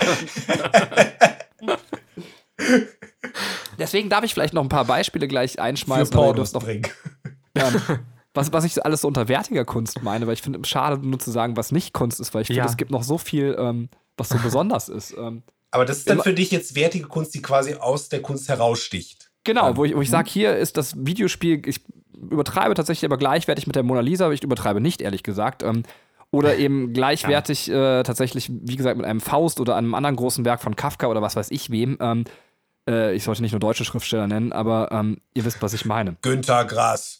Ja, ich kann auch gleich, da werde ich auch nachher noch mal ganz kurz drüber reden müssen. Für mich ist auch Dark Souls persönlich das größte Kunstwerk, was je erschaffen worden ist. Ähm, aber da kommen wir gleich zu. Ähm, war ja auch klar, dass ich das noch irgendwie einbringen muss. Ähm, ich finde, wenn das Medium transzendiert wird, ist das immer unfassbare Kunst. Und, und ich finde, das Videospiel macht das manchmal sehr, sehr schön. Frage an Kai: Darf ich Danganronpa V3 spoilern? Tu es. Okay, dann tue ich das jetzt. Äh, für alle, jetzt kommt ein riesen, riesen, riesen fetter Spoiler. Wer also irgendwie das nicht hören will, genau, sollte bitte Katrin Spoiler-Alarm. Spoiler-Alarm! Klare 10 bis Viertelstunde vormachen. Ich, vielleicht setze ich hier sogar auch einfach, setze hier einen Timecode extra für euch, wann dieser Spoiler vorbei ist. ähm, und zwar ist es bei Danganronpa V3 so, dass das nicht mehr am Universum von Danganronpa anschließt, was man eigentlich denken könnte, weil davor wird eine sehr, sehr tolle große Geschichte erzählt, die ich jetzt nicht spoiler sondern ähm, das V3 im Titel steht schon alleine für Episode 53. Ähm, es ist nicht Volume 3, wie man die ganze Zeit denkt, sondern eben Episode 53 und in Danganronpa, für die, die es nicht kennen, wird ein Tötungsspiel durchgeführt, wo Leute an einem bestimmten Ort versammelt werden und ähm, dann nacheinander müssen sie sich quasi gegenseitig töten, um da rauszukommen. Und es ist quasi, dass das Spiel dir dann selber irgendwann erklärt, wir sind hier die 53. Episode von dem, was stattfindet. Das Ganze findet nur zum Profit und zum Spaß des Zuschauers bzw. des Spielers statt. Und dann gibt es diesen ersten Punkt, wo das Spiel von dir verlangt, äh, da wo das schon klar ist, dass du abspeichern sollst. Wenn du abspeicherst, ähm, geht das Spiel aber nicht weiter. Man kommt wieder auf den Startbildschirm. Ähm, das ist der erste Moment, wo der Spieler quasi gezwungen wird, aus seinen Gewohnheiten auszubrechen. Und dann ist es so tatsächlich, ähm, dass das Spiel dich immer mehr damit konfrontiert mit der Frage, passieren diese Morde nur, weil wir uns eben in unserer Unterhaltungsmedien wünschen, dass schlimme Dinge passieren? Müssen die Figuren das deswegen durchleiden? Und das Spiel geht so weit, dass es dich irgendwann zwingt, dass du nur weiterkommst, wenn du das Spiel weglegst, nicht mehr spielst. Also du wirst wirklich aktiv dazu gezwungen, den Controller wegzulegen. Oder ich habe es auf der Vita gespielt damals, die Vita aus der Hand, ich habe sie auf den Fußboden gelegt und erst dann läuft das Spiel weiter. Wenn du als Spieler begreifst, ich muss mich jetzt verweigern, dieses Spiel weiter zu spielen. Erst dann breche ich aus dem ja von dem Spiel gerade angesprochenen Kreislauf der Tötung, die ich als Konsument letztendlich beschleunige, weil ich äh, gerade diese Tötungsgeschichten haben möchte, aus, indem ich das Spiel weglege. Und sowas finde ich wirklich fantastisch. Also wenn das Medium auf einmal sich durchschreitet und, und mir sagt so, ey, guck mal, wie ich mit dir spiele. Ich, ich bin nicht mehr, fange nicht mehr auf dem Bildschirm, finde ich, statt, sondern ich finde auch in deinem Wohnzimmer statt. Die ähm, Metal Gear Spiele haben das ja auch sehr gerne gemacht. Da ja. gibt es bekannte Beispiele und sowas finde ich unfassbar faszinierend. Ähm, mhm. Das ist auch was, ja. was glaube ich dann das Videospiel, sag ich mal, als Alleinstellungsmerkmal in seiner Kunst so hat. Ähm, zumindest glaube ich, dass, äh, dass man das sonst in anderen Medien nicht so findet. Wenn, ich, wenn du das gleiche als Buch gelesen hättest, hättest du dich nicht so beschäftigt.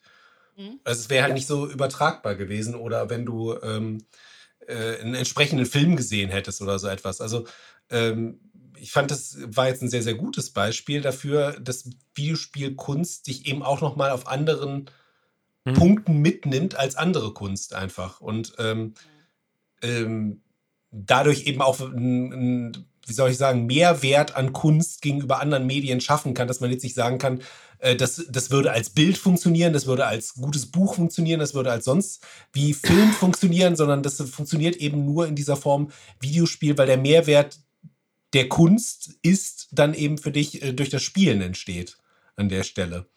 Und ähm, in dem Zusammenhang ist mir jetzt tatsächlich ein, ein Positivbeispiel für mich eingefallen, ähm, mhm. und zwar Heavy Rain, ähm, finde ich. Äh, vor dem Hintergrund, wenn du das nämlich als Film einfach nur betrachten würdest, wenn du sagst, das ist irgendwie ein interaktiver Film und ich ähm, gucke mir das an und ich könnte eigentlich auch die Interaktivität weglassen und dann hätte ich genau das gleiche Erlebnis.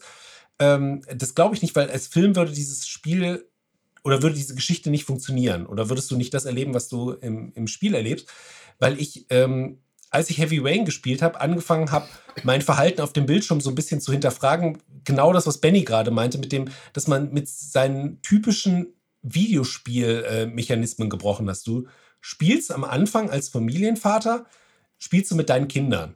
Und dann kommt es, äh, ich glaube, ich habe es auch schon mal einem Podcast hier erwähnt, ähm, äh, dann kommst du zu so einem Fechtkampf mit Holzschwertern. Und dann kannst du halt ähm, perfekt Quicktime-Events drücken, indem du die entsprechenden Knöpfe drückst. Und dann blockt dein cooler Vater jeden Schlag seines Sohns und haut dem Sohn, seinem Sohn ein schönes Holzschwert in die Fresse.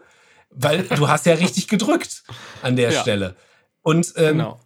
ich habe dann für mich festgestellt, so, warum sollte ich das tun? So, ich will ja meinem mhm. Sohn da ein gutes Gefühl an der Stelle vermitteln. Und deswegen habe ich absichtlich dann bewusst mich darauf konzentrieren müssen, bestimmte Knöpfe nicht zu drücken und vorbeigehen zu lassen, damit mein Sohn eben auch an dieser ganzen Geschichte noch Spaß hat.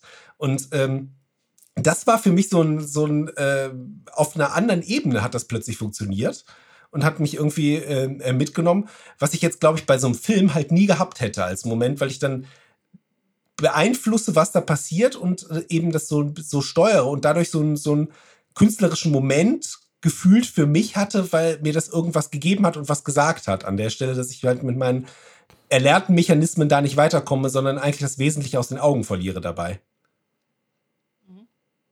Ja, da, also das, das ist, ich finde, das ist ein richtig cooles Beispiel. So ein kleines bisschen hast du das ja auch bei, bei Rollenspielen generell auch. Mhm. Ähm, dass du halt immer, du hast halt auf der einen Seite die Geschichte, die die auch halt, wie du sagst, einfach auch als Cutscenes irgendwie oder als Film erzählen können. Ähm, aber du hast halt diesen Charakter und, und, du kannst entscheiden letztendlich, wie der Charakter sich ähm, äh, verhält. Und das kann ja auch die Geschichte und, und, und die Bedeutung der Geschichte auch verändern. Ähm, weil, weil je nachdem, was für ein Charakter diese, dieses, diesen Zielpunkt erreicht und mit welchen Mitteln, hat das ja auch eine andere Bedeutung. Mhm. Mhm, absolut bin ich voll bei euch. Wobei ich auch hier sogar sagen, also ich finde es dann fast noch wieder interessanter und im Sinne der Kunst, wenn es sogar ähm, da passiert, wo man es nicht erwartet, also so als Irritation. Ähm, also Beispiel, die ich bestimmt auch schon mal, also die wir auch hier im Podcast schon mal besprochen haben, ist äh, Arkham City. Auch hier äh, nochmal ein kleiner Spoiler. Ähm, äh, diese Stelle, wenn quasi Catwoman äh, die Möglichkeit, dass sie, ich glaube, dass sie die Stadt verlässt, oder? Ähm, ja, genau. Genau, und, und, das ist halt sehr überraschend, weil man einfach ähm, tatsächlich, in, in dem Spiel erwartet man es an der Stelle nicht. Es gibt halt andere Spiele, wo man diese Erscheinungsfreiheit hat. Das Spiel spielt ja dann auch selber, spult wieder zurück und das Spiel geht weiter. Oder anderes beliebtes Beispiel Far Cry 4, wo man ähm, am Anfang einfach sitzen äh, bleiben äh, kann. Willst, willst du den Zuhörern vielleicht gerade nochmal Arkham City da spoilern, damit man es besser verstehen kann, was passiert ist, oder willst du es bewusst offen lassen? Ich wollte es eigentlich offen lassen, aber du hast recht. Vielleicht ist es gut, es ordentlich zu spoilern. Möchtest du es machen? Ich glaube, du kannst es schöner erzählen. Aber dann Spoiler-Alarm und nochmal fünf Minuten vorher gibt es aber auch nichts in der Fußnote. ähm, ja, also ähm, man kann als Catwoman äh, halt bewusst Batman hängen lassen. Also man hat die Möglichkeit, entweder jetzt mit seinem Diebsgut äh, durch eine Tür die Stadt zu verlassen. Oder man kann ähm, äh, Batman zu Hilfe eilen und äh, der vom Spiel und wahrscheinlich erstmal so vom, vom allgemeinen vorgesehene Weg ist, dass man Batman eben zur Hilfe eilt. Aber es gibt halt die Möglichkeit, dass du sagst, ich äh, gehe durch diese Tür, aber dann ist das Spiel halt auch knallhart. Dann äh, äh geht quasi ganz Gotham äh, an der Stelle unter und Batman stirbt. So, und dann, äh, wenn du das dich so entschieden hast, spult das Spiel offensiv zurück zu der Stelle, damit du dich dieses Mal richtig entscheidest. Und also, wie gesagt, das andere Beispiel noch äh, hinten dran geschoben, hier Far Cry 4, also das muss man nicht unbedingt spoilern, aber auch hier der Anfang, wo man sitzen mhm. bleiben kann. Und das finde ich halt eben auch schön, also nicht nur Entscheidungsfreiheit, sondern eben da, wo es irritierend ist, also wo es eigentlich, wo man weiß, es ist kein Spiel, was jetzt so läuft und dir diese Freiheit lässt, äh, sondern es ist halt so, als wenn du gerade eigentlich einen Film guckst, aber du hast kurz den Ausblick darauf, ähm, wie könnte es anders sein. Das finde ich sehr, sehr nett, wenn man halt in diese Irritation geführt wird. Ein weiteres Beispiel, aber es, also es ist nicht genauso, wie, ähm, wie ihr das jetzt beschrieben habt, aber was, was ich halt auch als, als, also was für mich ein künstlerisches Spiel ist, ist Valiant Hearts. Und ähm, da ist halt das Ende, äh, also man, man fühlt halt sehr mit den Charakteren mit. Und das, das Ende ist für mich auch was, was ganz, ganz Künstlerisches, weil ähm, es nochmal auf eine andere Ebene einen ergreift, als das ein Film tun würde. Man hat einen Charakter, den man sehr lieb gewonnen hat und der muss zum, also zum Schafott, heißt das schon so? Also der, der, wird, der wird halt hingerichtet. Mhm. Und man hört halt äh, aus dem Off sozusagen, wie er seiner Tochter einen Brief geschrieben hat und nochmal sich verabschiedet. Und du als Spieler hast nur die als, als, als einzige Option die Möglichkeit, nach vorne zu gehen, also wirklich zum Schafott halt hinzugehen.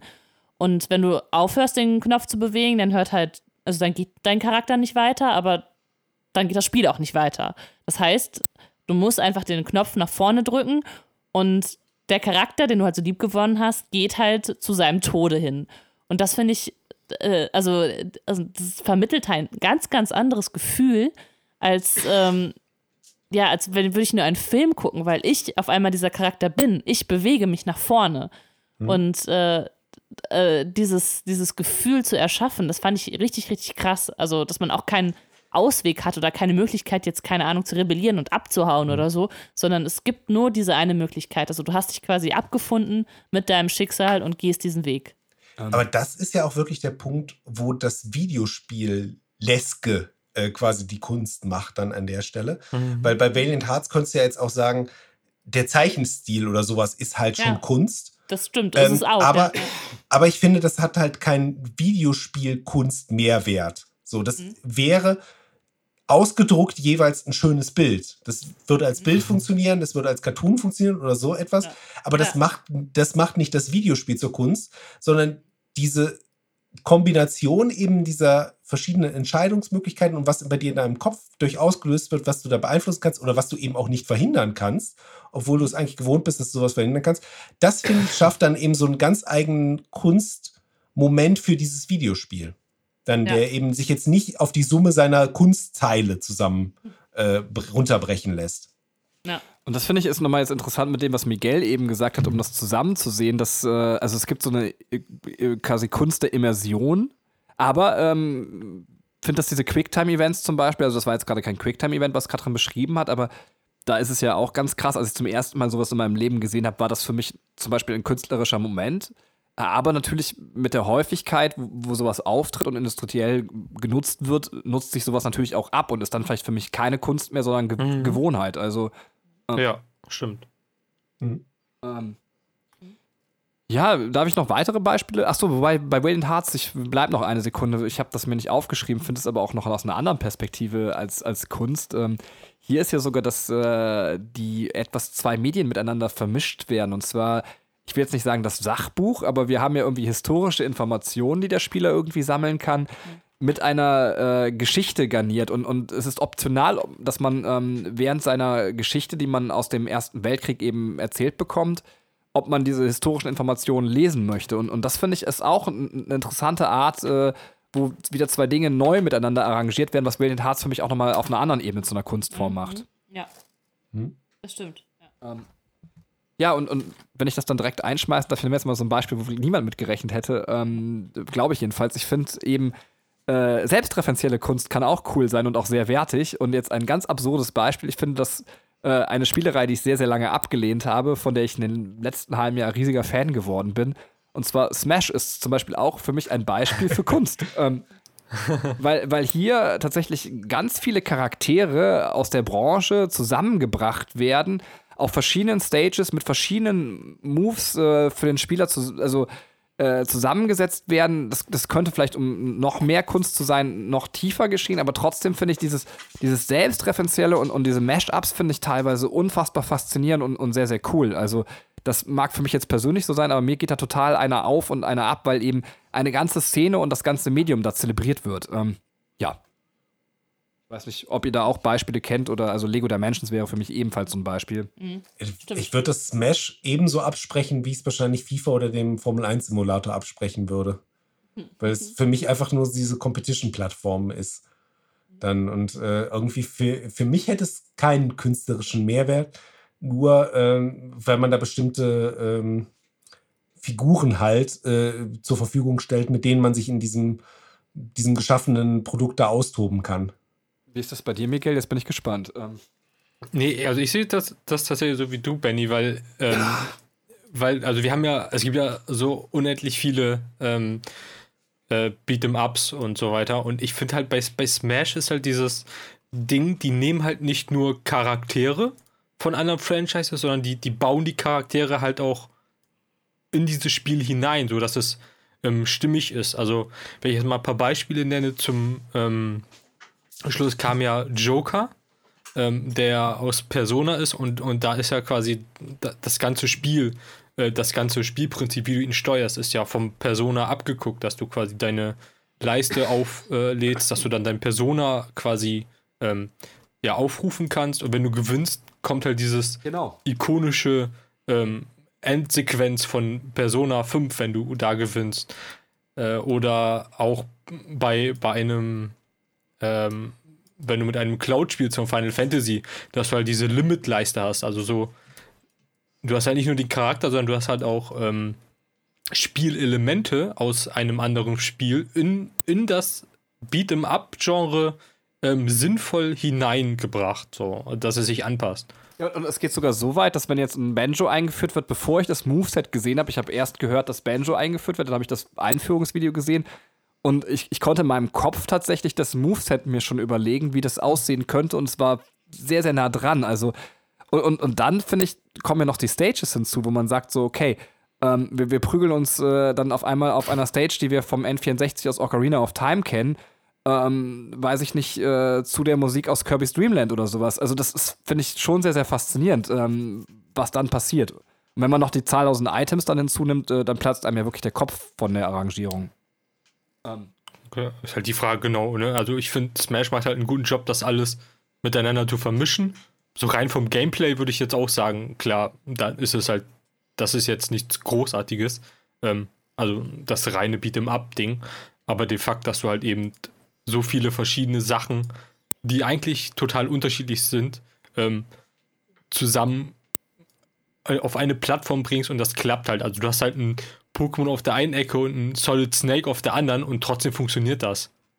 Ja, ja, absolut. Und, und Solid Snake ist ja auch eher so, finde ich, für mich in meinem Kopf eher als PlayStation-Charakter behaftet. Und ähm, man hatte jetzt auch das Gefühl, dass Nintendo quasi ähm, nochmal stärker jetzt, also tun sie ja mit Microsoft kooperieren, also das irgendwie auch so, ich finde, dass die Industrie da irgendwie so vereint wird. Das finde ich sehr, sehr schön. Also, ähm, also ja, deswegen äh, frage ich mich auch, was die letzten beiden Charaktere wird, ob das vielleicht dann noch stärker gerundet wird. Ähm, ja.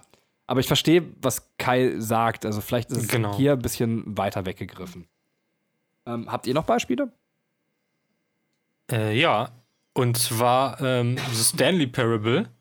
Ähm, Finde ich, ist, ist so ein sehr gutes Beispiel, weil du zum einen hast halt diese Geschichte, die interaktiv erzählt wird, ähm, aber auch hier hast du wieder, dass deine Entscheidung ähm, quasi die, also auf der einen Seite die Geschichte halt beeinflussen ähm, und du hast halt diesen Kommentator im Off, der halt auch wieder erzählt, was passiert. Also du steuerst halt diesen Stanley und der Kommentator sagt halt, ja, Stanley geht ähm, Richtung Fahrstuhl oder sowas.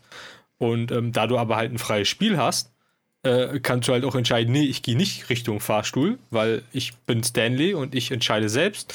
Und ähm, dann gehst du halt woanders hin und dann erzählt der Charakter, äh, der, der Offsprecher fängt dann aber an zu erzählen, hm, nee, er hat sich äh, doch spontan entschieden, er geht vorher noch in die Küche und sowas. Ähm, und das ist wieder dieses, dieses Interaktive, dass du halt merkst, okay, du spielst nicht nur ein Spiel, sondern das Spiel spielt irgendwie auch mit dir und mit dem Spieler. Ähm, und, und stellt dich halt auch irgendwie vor, vor Fragen, wie, wie du das Spiel dann beenden sollst. Also dieses ganze Ding, was du bei Danganronpa hast. Und es, äh, es geht sogar noch einen Schritt hinaus, und das wusste ich sogar selber nicht. Das Spiel gibt dir einen Erfolg, wenn du es fünf Jahre lang nicht spielst. dass, du, dass du es quasi geschafft hast, aus dem Spiel zu entkommen und, und nicht mehr in diesem Spiel drinne bist. So, weil, weil darum ging es, geht es, dass du halt quasi aus diesem Office, auf diesem ähm, Büro, wo du arbeitest, entkommst. Okay, krass. Abgefahren. Also, ich habe es Ja. tatsächlich nie gespielt. Auf welcher Plattform kann man es spielen nochmal? Also ist das PC? Äh, oder? PC, Konsole und es erscheint jetzt bald auch für Switch. Okay. Ja, man hört immer viel über das Spiel, aber tatsächlich noch nie gespielt. Ah, hast du es mal gespielt? Achso, Nee, okay. ich habe es auch nicht gespielt. Ähm, ich wollte gerade mal so äh, einwerfen, habt ihr Journey gespielt? Nee. Bi- Ja, bisher noch nicht. Ich, ich fühle mich schuldig. Ähm, bitte, Kai. Ähm, ja, ich frage mich eigentlich, ähm, es gibt ja so ein paar Spiele, die eben äh, bei so einer äh, sind Spiele-Kunst-Diskussion halt immer wieder hervorkommen. Und das sind halt dann auch Mhm. diese Spiele von That Game Company, äh, also Journey, Flower, Flow, äh, diese Geschichten. Und ähm, es gibt ja auch so ein paar Spiele, die dann immer so ein bisschen verschrien sind, eben als, als Kunstwerk, sowas wie äh, Black Swan. Ähm, oder Broken, Broken Ja. Swan, oder wie, wie heißt das Spiel da? Unfinished. Unfinished? Genau, Unfinished, danke. Sworn. Ähm, genau. Wo du eben mit den Farben äh, die, diese äh, Welt da malst. Und ähm, Ja. äh, also gibt es, sag ich mal, im Videospiel-Genre schon Spiele, wo ich das Gefühl habe, die wollen ganz bewusst, sch- schreien die danach, dass sie Kunst sein wollen. So. Und ähm, diese Spiele, ähm, ich weiß, ich weiß nicht, fi- findet ihr die besonders künstlerisch? Weil ich habe von denen tatsächlich nur Journey gespielt. Ähm, und ich fand das eher ein bisschen doof. Mu- muss ich sagen. Also äh, ich habe das gespielt, es hatte auch sicherlich seine, seine Momente, die so in Anführungszeichen einzigartig waren, also die ich zumindest so in einem anderen Spiel noch nicht erlebt habe. Aber es war mir ein bisschen zu sehr on the top. Ich bin was Besonderes und ich will was Besonderes sein und du musst mich total gut finden, sonst hast du Kunst. Äh, Sache und das hat für mich so das Spiel Erlebnis schon wieder direkt runtergewirtschaftet.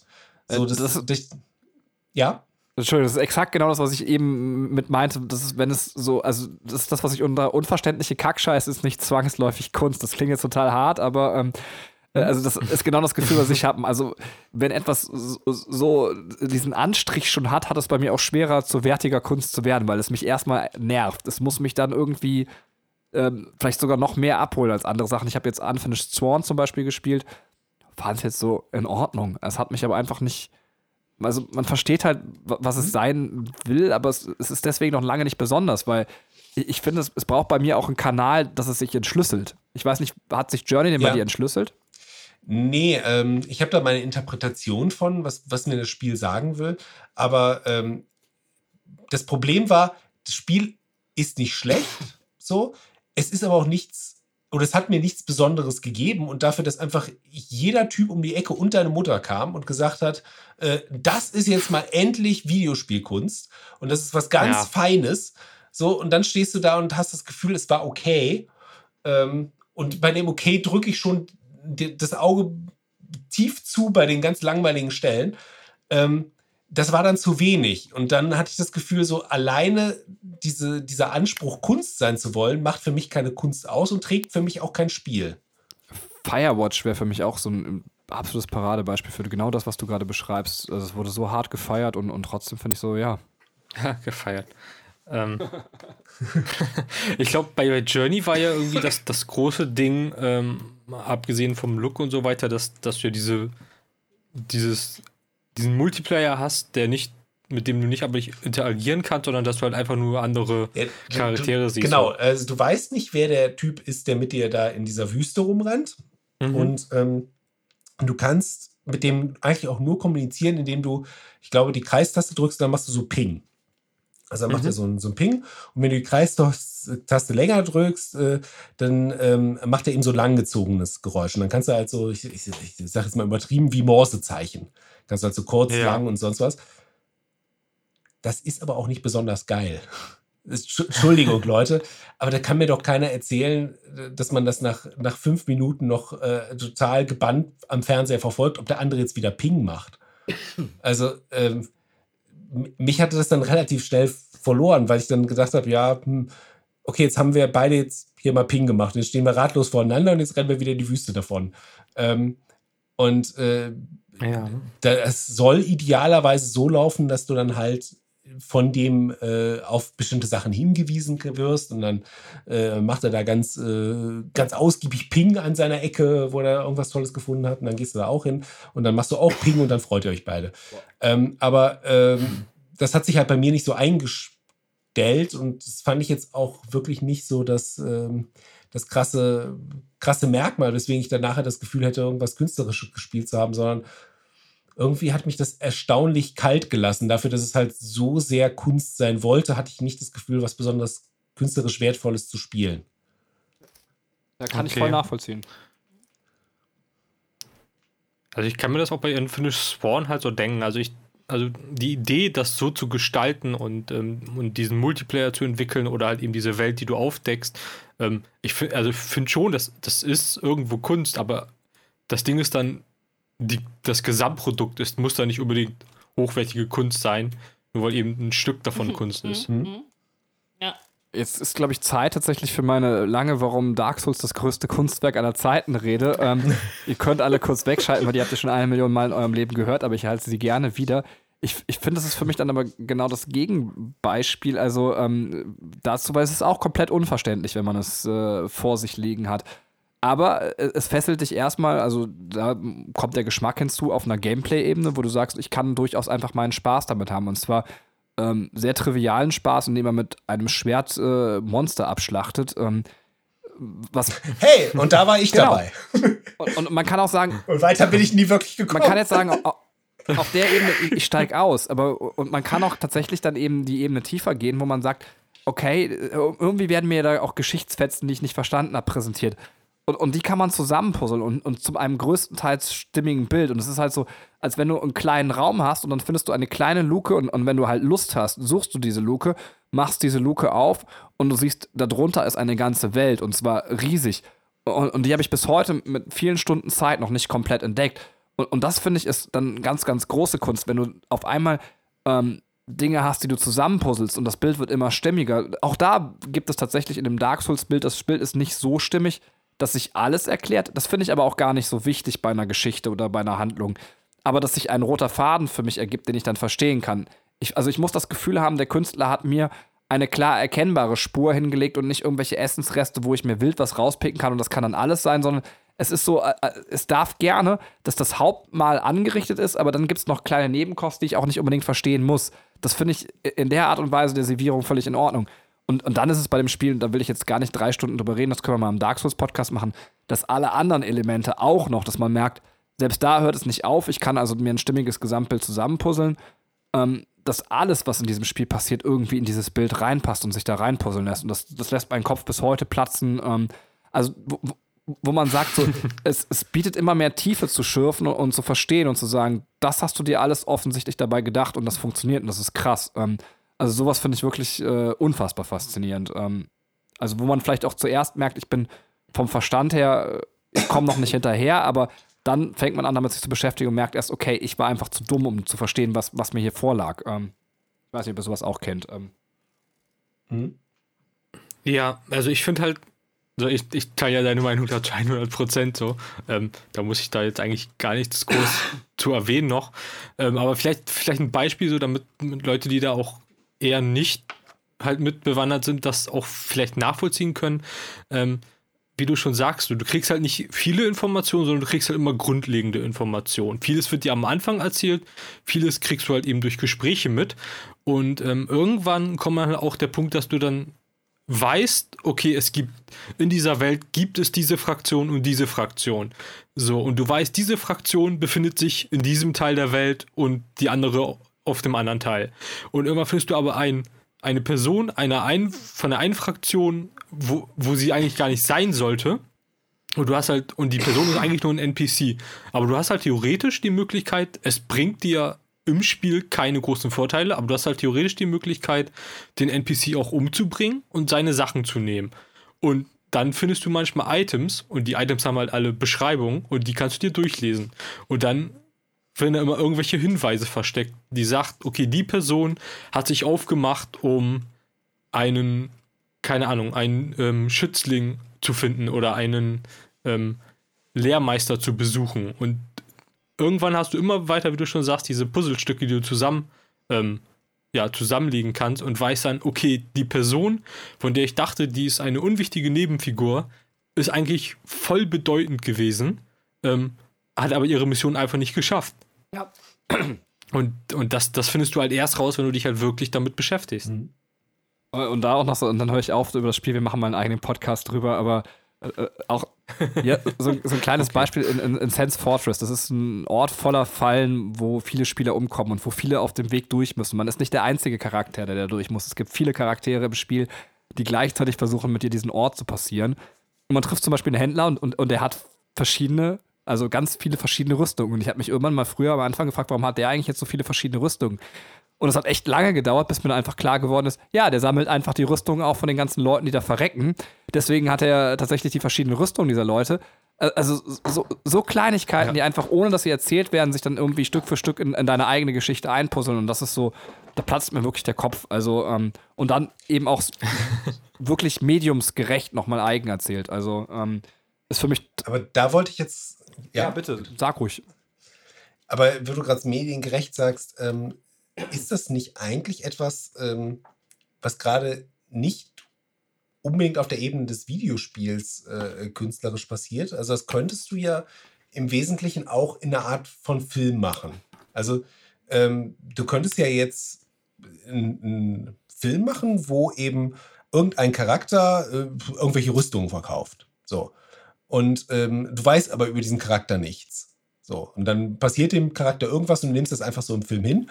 Und dann könntest du aber in einem Spin-off äh, äh, dazu, zu diesem Charakter plötzlich erklären, äh, dass der eben eine total äh, wichtige Persönlichkeit ist, der die Rüstung immer von irgendwelchen Toten weggenommen hat. Und dann äh, gibst du dem plötzlich eine ganz andere Tiefe und alles. Und dann denkst du an den anderen Film zurück und denkst, uiuiui, dass der einfach so abserviert wurde. Obwohl äh, der eigentlich so wichtig war und alles. Ähm, diese, diese Story, in der Story und wie tief du da reingehst, könntest du doch auch in, in äh, anderen Medien einfach so erzählen. Also, das finde ich ist jetzt nee. zumindest für mich jetzt nichts, äh, nichts Videospiel. Künstlerisches. Das ist tatsächlich, also so, dass, dass die Geschichte äh, da so stattfindet, wie, wie sie, ähm, und das finde ich, kann eigentlich nur dieses Medium, ähm, wie wir Geschichte erleben. Also das heißt, wir sind eine Person, wir haben einen bestimmten Auftrag, also das passiert uns im Leben vielleicht nicht ganz so oft, aber ähm, und, und dann bewegen wir uns durch die Welt. Und äh, wenn wir richtig Leuten zugehört haben, dann gehen wir an den richtigen Ort und kommen irgendwie im Gesamten weiter. Aber um uns rum passiert halt viel. Das Einzige, was bei Dark Souls jetzt, aber auch teilweise sogar das, dass auch zeitlich äh, das Ganze wichtig ist, das Geschehen an uns vorbeigehen könnte. Doch, auch das passiert in Dark Souls. Selbst das faszinierend, toll. Ja. Ähm, Okay. ähm, also es ist, wie wir real in der okay, auf der Ebene verstehe Genau, ich das. wie wir ja. real in der okay. Weltgeschichte wahrnehmen und dass wir dann eben die Teile zusammenpuzzeln müssen. Und deswegen kommen wir auch mit einem Durchlauf, das finde ich, ach, ich, es gibt so viel, was das Ganze als Kunstwerk so rund macht. Ähm, deswegen kommen wir auch mit einem Durchlauf wie im realen Leben nie zu vollem Verständnis. Ich finde das schon auch folgerichtig, weil nur mit mehreren Durchläufen und wenn wir uns an verschiedene Orte bewegen würden, könnten wir, glaube ich, all das, was rund um uns passiert, auch wirklich verstehen. Ähm, und selbst dann nicht komplett. Ach, toll. Okay, weil äh, ich hatte jetzt gedacht, die Komplexität an sich macht ja jetzt auch keine Kunst. Zum Beispiel das, das ganze Star Wars Nee, ist ja unfassbar komplex. Ähm, äh, was aber jetzt ja nicht unbedingt per se dazu führt, dass jetzt äh, jeder Moment daraus dann Kunst ist, sondern dann kannst du dich halt durch Enzyklopädien arbeiten und dann rausfinden, dass äh, Chewbacca's Großcousin äh, äh, Chewbacca äh, äh, der erste Wookie war, der irgendwie einen äh, Patronengürtel tragen konnte und äh, dem äh, hat äh, Chewbacca dann nachgearbeitet, deswegen trägt er auch einen Patronengürtel. Dann sitzt du da, the more you know und äh, guckst zufrieden, äh, weil du jetzt einfach mehr weißt, äh, warum der das, dieses komische Outfit dann trägt, äh, als eben der Typ neben dir. Also äh, die Komplexität ist ja dann noch nicht äh, der Punkt dann an der Stelle, wie, wie tief du reingehen kannst oder reingehen willst bei irgendwelchen ähm, Punkten. Aber was du jetzt meintest, wenn du sagst, ähm, ich laufe da durch eine Welt und kann da quasi so eine Analogie irgendwo ähm, äh, zu, zu was anderem herstellen. So, dann, dann verstehe ich, was du da äh, äh, Künstlerisches drin Ja, ich glaube, wir haben es auch schon mal im Podcast erzählt, aber ich sage es nochmal. Miyazaki, der Hauptverantwortliche für Dark Souls, hat früher sehr, sehr gerne ähm, Bücher, glaube ich, auf Englisch gelesen, als er noch viel zu klein dafür war. Und hat die Hälfte dieser Bücher nicht verstanden. Und deswegen ist er so ein bisschen auf die, die Geschichtenerzählung gekommen, ähm, wo er die Idee hatte, quasi zumindest die Geschichten Puzzleteile rauszunehmen, ähm, damit dem Leser auch Lücken bleiben. Und, und auch das passiert noch. Also, das kommt noch hinzu in, in diesem Kunstwerk, dass noch genug Platz ist, eben dann eben noch zwischen all dem, was man finden kann, was wir jetzt gerade angesprochen haben, den Rest auch noch mit eigenen Lücken sinnvoll zu füllen. Das finde ich zusammen macht das auch nochmal ganz, ganz geschwungen und kunstvoll. Ähm, aber wie gesagt, wir machen mal einen eigenen Podcast drüber, der wird bestimmt zehn Stunden dauern. Ähm, Ich würde würd vielleicht ganz kurz absch abschließen, oh- ohne jetzt äh, zu viel ins Detail zu gehen, sagen, dass, dass, dass man auch das so als Kunstwerk nochmal deuten kann, dass ähm, Dark Souls das Spiel selber nicht nur Kunst ist, sondern dieses, diese Spieleart, dieses Spielgenre, dieses Souls-like hat ja einfach eine komplett, komplette Spielelandschaft geprägt und im Endeffekt gibt es jetzt so viele, die versuchen, dieses Spielprinzip, ich will nicht sagen nachzuahmen, aber irgendwie ähm, Sind inspiriert zumindest Ah. davon. Ganz genau sind inspiriert und dieses Souls-like, das ist ja jetzt mittlerweile ein eigenes Genre geworden. Also ja, absolut. Videojournalisten benutzen halt dieses Wort, um, um Spiele halt einfach zu definieren. So. Äh, Miguel hat sich doch eine Liste rausgesucht. Ich weiß nicht, ob das zu knapp wird, ob wir kurz äh, erst den rechtlichen Begriff vorschieben sollen oder sollen wir der Liste ganz schnell einmal abhandeln, Miguel, dass wir Ja, wir haben einige, einige schon genannt, also Geh können mal wir gerne kurz- machen. genau. Ich habe nämlich richtig Valiant Hearts hatten wir, ähm, Journey hatten wir. Check. Also, also es ist so eine Top 10 Liste von irgendeiner Seite. Ähm, die wirkt auch alle eher sehr komisch, aber naja, dann gab es dieses Spiel, gab es ein Spiel namens Brothers. Ähm, auch so ein Aber- Ich Indie-Adventure. habe es nicht gespielt, ich weiß, was es ist. Aber auch, hi- nicht auch, auch hier, Okay. dann ganz kurz bei den Beispielen, wie wir sie eingeordnet haben. Ich finde, auch wenn ich es nicht gespielt habe, zumindest springt bei mir was ganz, ganz Positives an, weil die Idee bei dem Spiel ist, glaube ich, dass man den einen Bruder mit dem linken Control-Stick und den anderen mit dem rechten ähm, äh, steuert. Ja. Und, und da ist halt eben was, was sonst Aha. nicht in dem Medium passiert. Hier wird was, also wieder wa- was neu durchbrochen und, und neu arrangiert. Und das finde ich schon, zumindest von meinem Gefühl her, stehe ich der Sache sehr, sehr positiv gegenüber, dass es sehr künstlerisch sein könnte. Ich frage mich nur an der Stelle, Ah, okay. was ist, wenn, äh, Ja. wenn das jetzt zum so einem Dauerbrenner wird, dass irgendwer sagt, also dass es sich ein Genre daraus entwickelt, dass Leute sagen, okay, ähm, wir machen jetzt immer Spiele mit äh, zwei Figuren, einer rechts auf dem rechten, einer auf dem linken Control-Stick. Ist das dann wieder, also ist es dann immer noch Kunst oder ist das dann, ja, ist es dann, Irgendwann wird es sich, glaube ich, einfach ab. Aber äh, auch hier, wenn ich kurz, also Entschuldigung, dass ich so die ganze Zeit äh, heute, aber ähm, es ist wie mit Fight Club. Also, wenn ich als Fight Club das erste Mal in meinem Leben gesehen habe, ist das für mich der Film, der eben dieses, äh, was Fight Club begründet, begründet. Wenn man andere Filme der Art gesehen hat, die Generation nach mir zum Beispiel sehr feiern, wie Shutter Island, es ist halt, wenn ich Shutter Island gucke, ist das für mich einfach nur so, ja, Ja, das hatte ich mit Fight Club schon. Also es ist auch das, was ich eben mit ähm, den Quicktime-Events, äh, dass, Ja, ich- genau. dass ich das abnutzen kann. Und es gibt halt eben diesen Ursprung und der muss auch nicht für alle bei dem Ursprungswerk liegen. Ich finde das sogar teilweise sehr lächerlich, wenn Leute das für sich dann eben zurückdatieren, weil sie wissen, okay, der Film hat das begründet und deswegen feiern wir den alle. Äh, ich finde, es darf auch eine persönliche Berührung beinhalten. Okay. Ja. Ja. Nicht jeder Film irgendwie aus den 30ern ist geil, nur weil er das und das erfunden Genau. hat. Ich meine, genau, also es könnte ja genau das passieren, was, was Katrin gesagt hat, dass, dass man diese, dieses Spielelement hat, so dass es sich schon abnutzt, aber es kann ja trotzdem noch Spiele geben, die das klug und kreativ einsetzen. Ja, dann ist es wieder Kunst. Miguel, Also hat, Ähm, hat Kunst irgendwie mit euch. ja. Sorry, dass ich da immer wieder einhake. Ich bin. Kai ist quasi auf der Suche nach seinem Kunstbegriff heute. Ähm, deswegen nehme ich alle Inspirationen mit. Hat Kunst für euch immer auch irgendetwas an Neuwert? Also es muss irgendetwas nicht Dagewesenes sein. Bei Miguel, finde ich, hört man das immer mal wieder so ein bisschen äh, zwischen den Zeilen raus. Dass das eben etwas Einzigartiges sein muss, was es halt so noch nicht gibt. Oder was zumindest einen Mehrwert neu hat gegenüber allem, was da war. Also bei mir tatsächlich schon, also wenn es halt wirklich etwas nimmt, was, was halt schon alles hat und das halt irgendwie neu abfindet. So. Weil wenn jetzt irgendwie was fünfmal wiederholt wird in einem Spiel oder in mehreren Spielen, finde ich das jetzt nicht schlimm und es kann auch immer Kunst sein.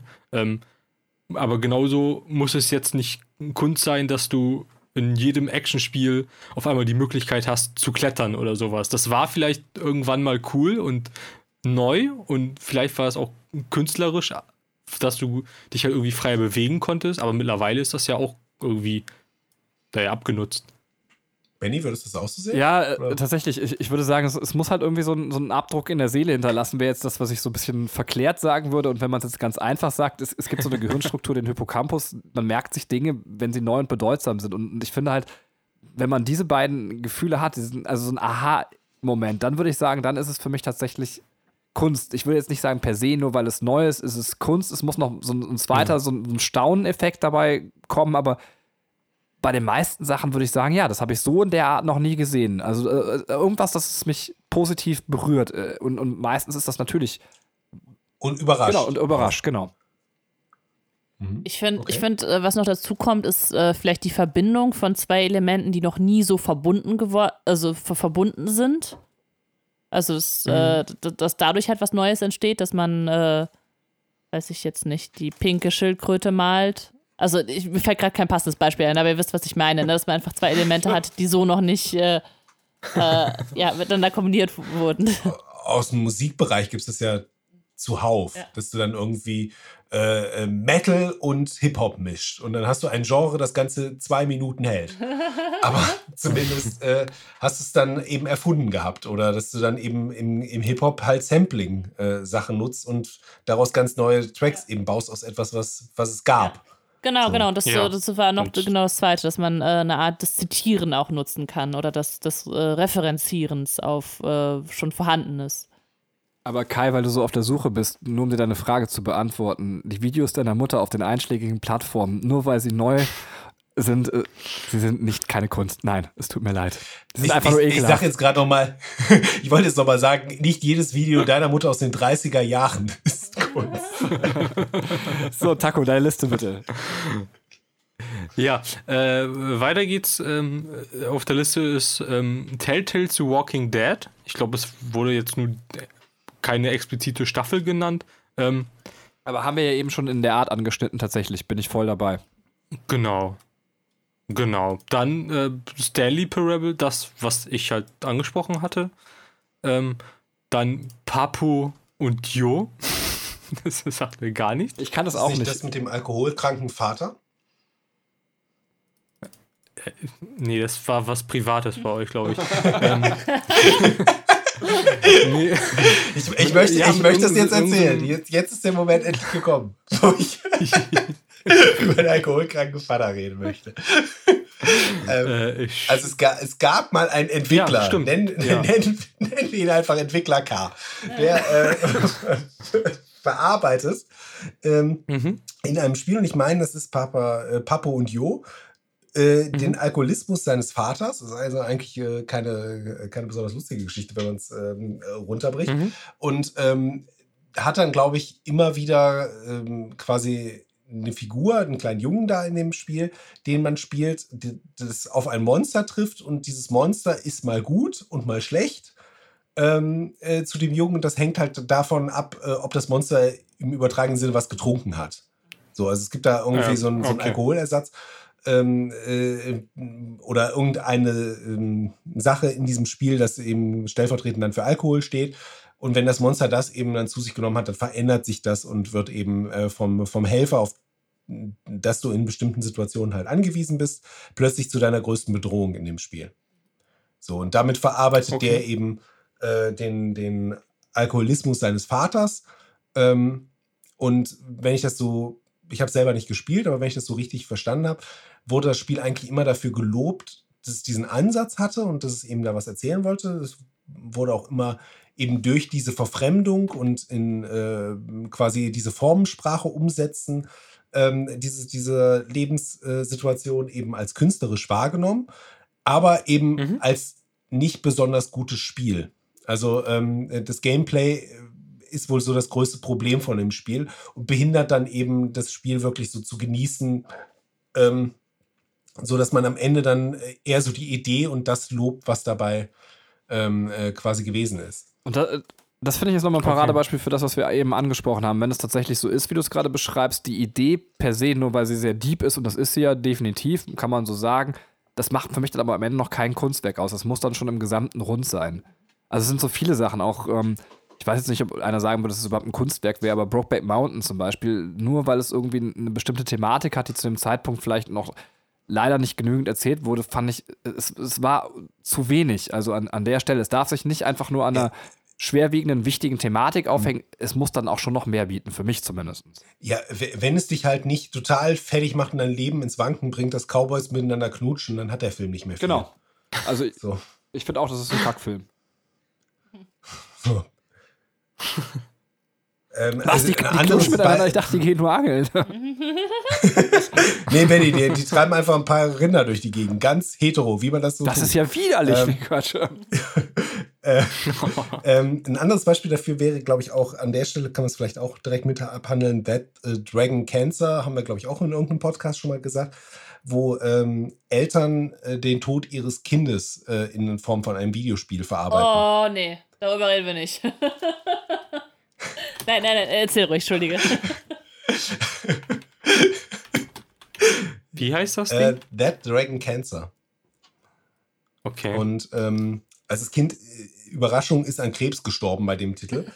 ähm, und ähm, äh, die verarbeiten halt da diese ähm, äh, Situation, der sie dann eben in den letzten Lebensmonaten ausgesetzt waren. Und ähm, da gilt im Endeffekt so das gleiche Urteil allgemein wohl zu, dass eben das sehr begrüßt wird, dass solche Thematiken verarbeitet werden. Das arbeitet auch mit so Entfremdungen. Ähm, äh, das, das, das spielt halt jetzt auch nicht äh, so, äh, ja, das Spiel findet in einem Krankenzimmer statt und man guckt ein Kind an, das stirbt dann. So, fertig. Äh, sondern das, das äh, arbeitet halt schon mit ähm, äh, Übertragungen eben in andere Universen und so, um seinen Punkt dann äh, für die jeweiligen Abschnitte geltend zu machen oder durchzukriegen. und ähm, äh, soll aber eben auch äh, gameplay-technisch dann eben sehr schwierig sein. Ähm, weswegen das, glaube ich, auch nicht so beliebt ist, obwohl die meisten Leute sehr respektvoll von dem Titel halt sprechen, weil es äh, eben eine schwierige Thematik ist und äh, man das generell wohl ähm, begrüßt, dass eben auch solche Themen dann eben in Videospielen überhaupt angegangen werden. Inzwischen. Ja. Um da tatsächlich dann mal vielleicht auch ein Gegenbeispiel jetzt leider aus der Filmindustrie zu machen, aber es ist halt so, vielleicht, also ich, ich finde das sehr vergleichbar, was du erzählst, äh, zu dem Schockenmoment. Hier ist es zwar nicht schocken, aber hier ist es so, äh, also das Gleiche, nur wie gesagt, weil es ein gewichtiges Thema ist, ist es nicht per se wichtige Kunst. Und ich, ich finde, aus der Filmindustrie jetzt mal ein Beispiel zu nehmen, wo es eher dann in Richtung für mich ein Riesenkunstwerk, ähm, das Leben ist schön, wo dann ein gewichtiges Thema mit einer gewissen Leichtigkeit aufgearbeitet wird, ähm, finde ich sogar viel anmutender. Das muss nicht immer so sein, aber wo man sagt, oh, äh, hier sehe ich wieder den künstlerischen Aspekt, dass eigentlich die Aufbereitung und das Thema teilweise sich entgegenlaufen und trotzdem unter Umschlängelung des Films ähm, wieder zusammenfinden. Mhm. Und deswegen auch nochmal für mich, also natürlich wird das hier keiner hören, der wichtig ist und Videospiele macht, aber ähm, der Mut, wenn man solche Themen darstellt, sie auf kreative Art und Weise darzustellen und nicht nur sich in diesen Schwermut fallen zu lassen. Ja. Ja. Ähm, Taco, Liste. Ja, ja, Liste. ähm, das nächste wäre äh, Monument Valley. Ähm, sagt das Nein, einem von euch Gar was? nichts. Ich habe mir jetzt angeguckt, das Ganze ist quasi so ein ähm, so eine Art Plattformer, äh, wo man quasi einfach ein Männchen spielt, äh, das in irgendeine so so eine Art oh, wie, wie, keine Ahnung, wie man, wie man das nennen soll. ähm, ähm, das in so einer Spielwelt rumläuft, das mit, mit sehr viel Perspektive spielt, wo du halt quasi die Perspektive der Welt, ähm, der, die du siehst, drehen musst, um eine, ähm, ja, um den Ausgang zu finden. So, ich glaube, das hat keine großartige Story oder sowas. Es geht wirklich einfach nur darum, wie diese Welt äh, gestaltet ist. Ähm, es gibt ja diese, dieses äh, berühmte Bild da mit diesen ganzen ähm, Treppen. Äh, ich weiß gerade nicht, wie Ja, das heißt. Ja, ich weiß, was du meinst. Wo die ganzen Treppen Ja. übereinander, ineinander, nebeneinander laufen Genau. und man nicht weiß, wo Genau. unten ist eigentlich. Genau, richtig. Und, und das ist quasi so eine Art, also das ist die Spielwelt quasi und man dreht quasi die, die Kamera um die Spielwelt, um eben ein ähm, Ziel zu finden. Ah, okay. Ich bin gerade ein bisschen überrascht, dass das in dieser Top-Liste ist, weil es das Spiel schon 1 zu 1 so damals für die PSP gab. Ähm, ich, sogar eins der Spiele, die angekündigt war. ähm, ja, da geht's, da geht's, da ist wieder irgendwie der Kunstanteil wohl einfach nur dieses Design, dieses Weltendesign. So. Ist halt dann halt auch immer die Sache, ob das dann schon reicht ähm, und ob du, ob das wieder nur für ein Spiel oder nur im Spiel möglich ist. Ja, kann ich, kann ich nichts zu sagen, habe ich nicht gespielt. Mhm. Ja. Ich glaube, keiner von Ja. uns. Außer Katrin packt jetzt mal einen aus. Ja. Ja, ich fand's ganz gut. Nein, ich hab's auch nicht gespielt. Okay, gut, dann gehen wir zum nächsten über und das ist ähm, Shadow of the Colossus. Nicht gespielt. Ich habe tatsächlich das, das Remastered, ähm, haben wir angefangen zu spielen. Äh, das ist Mhm. was, was mich tatsächlich, also es hat schon Spaß gemacht, aber es, ich finde, ähm, es ist genau das, es, ich, ich hatte ja noch eine Auflösung, ich kenne die Auflösung tatsächlich noch nicht. Ähm, ich weiß nicht, ob die alles rausreißt, aber es war dann so ein bisschen so, ja, du bist mir dann am Ende doch bisher zu unverständlich, um mich gerade bei der Stange zu halten. Das hatte ich auch mit ähm, dem Terrico-Spiel, wie heißt denn das äh, von den gleichen Machern? Ähm, ja, The, The Last, Last Guardian. Guardian. Es, es war das Gleiche. Es hatte viel Faszinierendes und tolle Aspekte, aber am Ende Mhm. war es mir dann doch zu kryptisch, um, um mich äh, bleibend zu begeistern. Ähm, Ich fand das toll. Okay. Wel welches Äh, jetzt? Last Guardian. Ach so, ja, ich, ich auch. Ähm, ja, ich finde Shadow of the Colossus ist halt irgendwie so ein, das ist halt so ein, so ein Klassiker und es, ich finde es auf, auf Spielebene auch extrem gut. Ähm, würde fast schon sagen, mit so einer der, der Meisterwerke tatsächlich.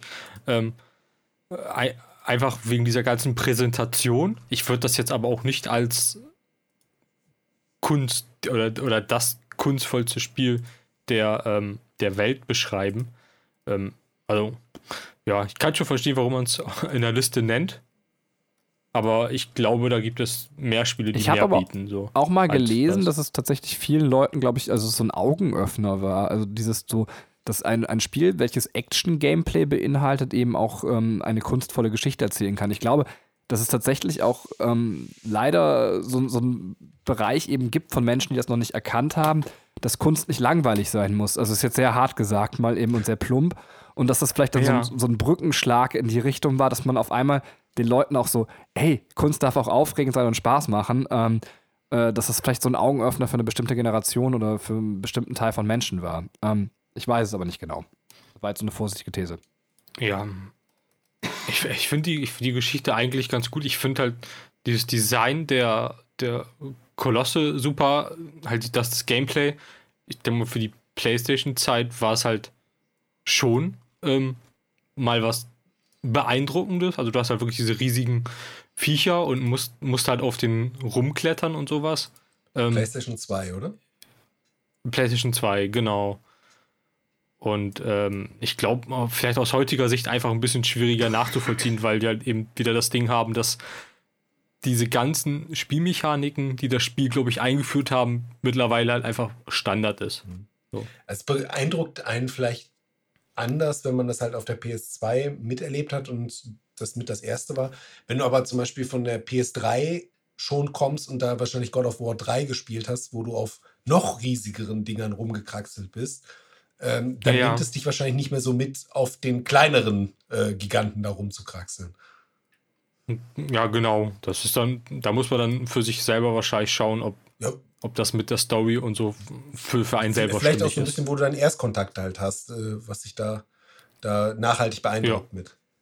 So, mit Blick ja. auf die Zeit, bevor ich einen Spruch bringe, über auf welchen Giganten ich so in meiner Freizeit rumkraxel, ähm, Taco, Liste weiter. Wow.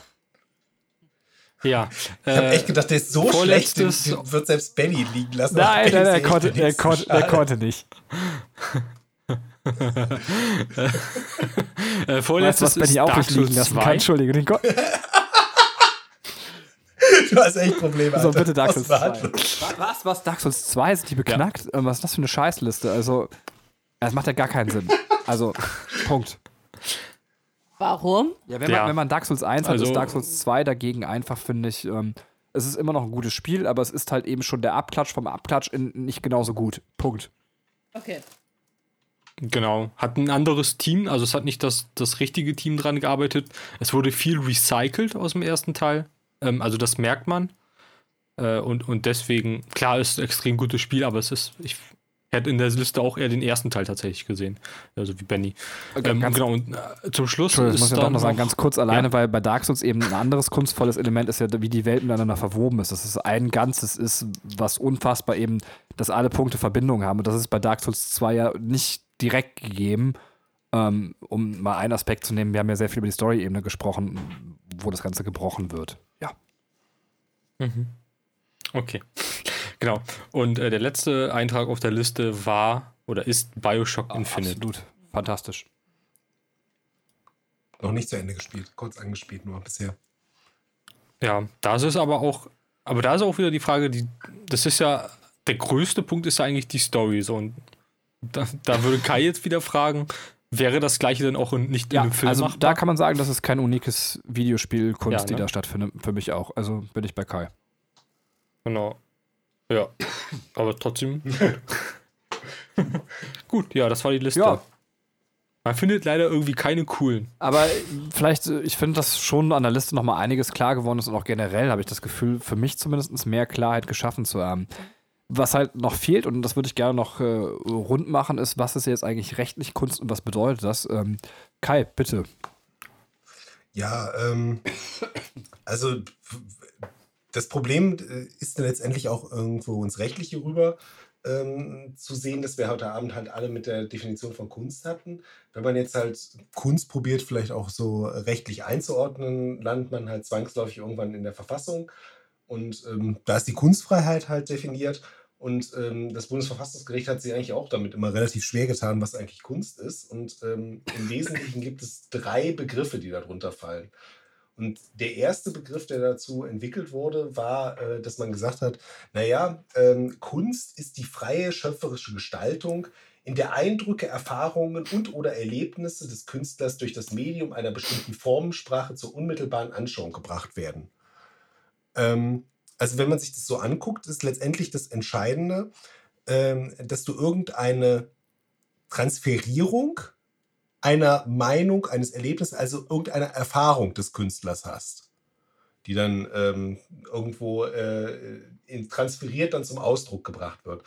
Das hat natürlich dann den Vorteil, dass es erstmal so ganz nachvollziehbar erscheint.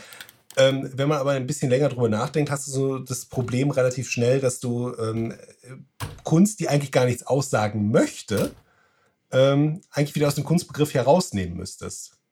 Also äh, in dem Moment, wo du, ähm, wo du gar nicht den, den, ja, den Anspruch hast, irgendetwas an deinen Eindrücken, Erfahrungen, Erlebnissen mit der Welt zu teilen, sondern vielleicht einfach nur, ich sag mal, auf dem, auf dem Klavier irgendeine schöne Melodie vor dir hin oder dass du jetzt irgendeine eine, äh, große ähm, ähm, ja, Lebensweisheit damit zum Ausdruck geben würdest, wäre es halt keine Kunst, auch wenn es vielleicht schön klingt. So. Ähm, Ja. Deswegen ist man dann einen Schritt weitergegangen, hat dann gesagt, naja, nächster Versuch, ähm, wir nehmen den formalen Kunstbegriff und dann sollte Kunst plötzlich sein, ähm, ein Kunstwerk ist, wenn nach formaler typologischer Betrachtung die Gattungsanforderungen eines bestimmten Werktyps erfüllt sind. Also quasi Klavier spielen, wenn das Kunst ist, dann ist das halt Kunst. Und äh, wenn das halt äh, irgendwie ein geschriebener Text in bestimmten äh, Versmustern so ist und das man so allgemein als Gedicht sehen würde, dann ist das halt auch Kunst. Ähm, ich finde, das ist das Problem da ist relativ offensichtlich, dass das so eine Art Zirkelschluss ist, weil um festzustellen, was Kunst ist, musst du ja erstmal schon wissen, welche Gattungstypen dann Kunst sind. So, damit du die dann zuordnen kannst. Und es ist halt sehr starr in sich, dass es eigentlich auch nichts zulässt, was neu an Kunst gerade erschaffen wird. Und das ist ja auch das vielleicht, was besonders interessant ist und was vielleicht auch vor der ähm, Verfassung dann eben vielleicht auch die wertvollere Kunst und vielleicht auch die schützenswertere Kunst ist, als alles, was schon tausendmal da gewesen ist und äh, allgemein gesellschaftlich akzeptiert ist. Deswegen hat man dann einen dritten Versuch gemacht irgendwann und hat dann gesagt, ja gut, nehmen wir einen offenen Kunstbegriff. Und danach ist es dann jetzt so, dass für ein Kunstwerk spricht, dass ähm, wegen der Mannigfaltigkeit seines Aussagegehalts möglich ist, äh, die, der Darstellung im Wege fortgesetzter Interpretation immer neue, weiterreichende Deutungen zu entnehmen. Und das finde ich eigentlich tatsächlich vielleicht sogar das Beste, was ich so zur Kunst gehört habe, dass man halt irgendetwas hat, was dann eben für denjenigen, der die Kunst konsumiert oder die, die Kunst in sich aufnimmt, eben mit ihm etwas veranstaltet und dass der in der Lage ist, diesem, diesem Werk irgendwelche Bedeutung beizumessen. So. Ähm, aber auch das Bundesverfassungsgericht ist sich da nicht so, ja, nicht so abschließend sicher, was es das ist. Und alle drei Kunstbegriffe werden heute so nebeneinander verwandt, wenn man irgendwie probiert, so festzustellen, ob irgendetwas jetzt unter die Kunstfreiheit fällt oder nicht. Ähm, deswegen äh, letztendlich so richtig schlau draus, was Kunst ist, wird man dann auch nicht, aber man muss es halt irgendwie abgrenzen und dann probiert man halt bestimmte Sachen ähm, darunter zu kriegen. Und ähm, das hat halt an verschiedensten Stellen dann Bedeutung, wenn man sich zum Beispiel fragt, ob das ähm, äh, unter welchen Bedingungen du zum Beispiel dann eben Kunst verbieten darfst oder nicht.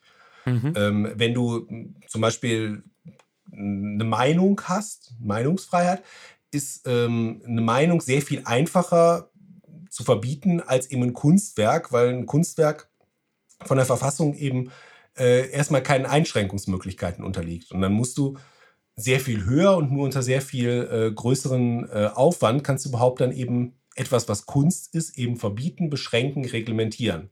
Und das hat natürlich dann schon eben auch für den Bereich der Videospiele eine bestimmte Bedeutung. Wenn man dann eben fragt, unter welchen Regelungen und unter welchen Möglichkeiten überhaupt zu regeln ähm, äh, Videospiele stehen, wenn sie Kunst sind. So.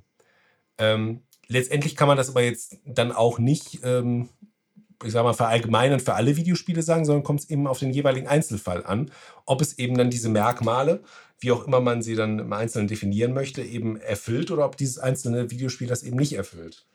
Ähm, da kann man jetzt nicht äh, sagen, höchstens vielleicht nach diesem formalen Kunstbegriff, wenn man dann eben sagt, die Gattung Videospiel ist Kunst, Punkt. Und ist es ein Videospiel, dann ist es Kunst, fertig.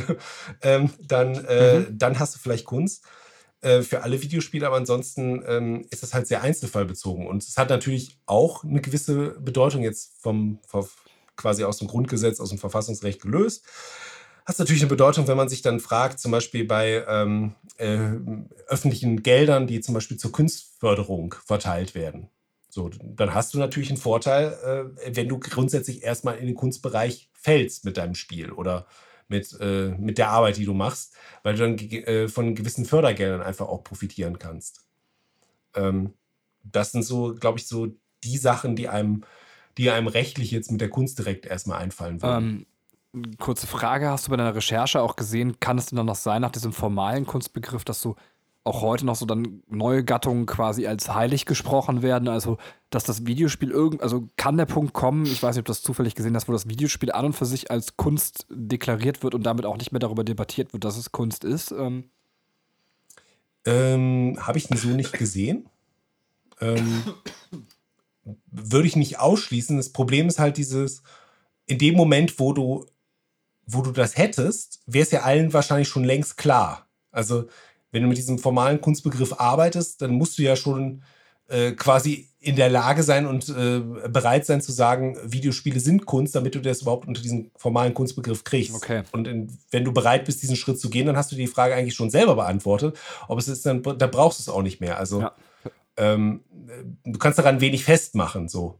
Verstehe, es ist tatsächlich ein Zirkelschluss. Ähm, äh, letzte Frage, ich weiß nicht, und, und, und wie weit, also ich weiß nicht, ob du das bei der Recherche gesehen hast, wie weit geht dann die sogenannte Kunstfreiheit? Also gibt es da klare Grenzen oder ist das so, darf ich dann alles? Also, Die gibt es halt nicht. okay, Ähm, also eine Kunstfreiheit ist erstmal, äh, nennt sich dann schrankenlos, also sehr weit.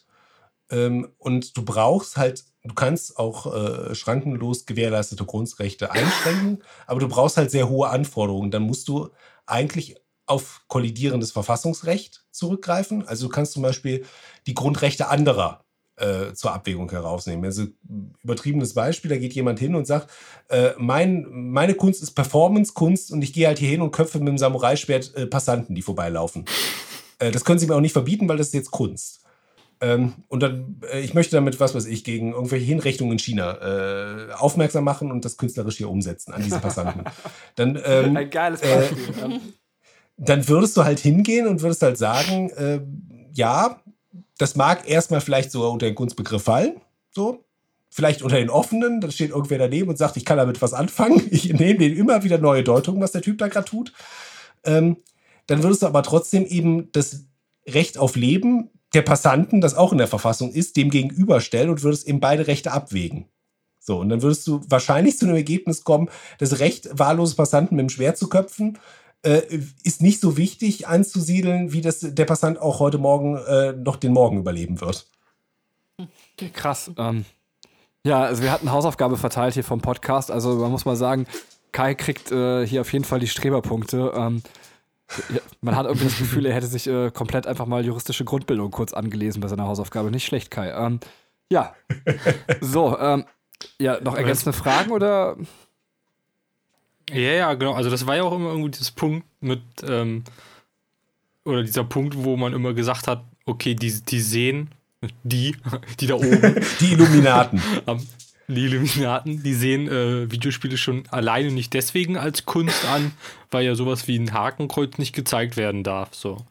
Ähm, so, ne? Also, wo man dann sagen würde, okay, wäre es Kunst, dann würde es ja irgendwo unter die Kunstfreiheit ähm, fallen, wenn, wenn das jetzt nicht nur das Hakenkreuz gezeigt wird, um zu sagen, ey, Nazis geil, äh, sondern halt um zu sagen, okay, das sind halt die Nazis und die hatten halt das Hakenkreuz. Ähm, und da hat sich das ja jetzt auch insoweit äh, geändert, dass jetzt äh, tatsächlich zum allerersten Mal das neue Wolfenstein ähm, komplett unzensiert erscheint.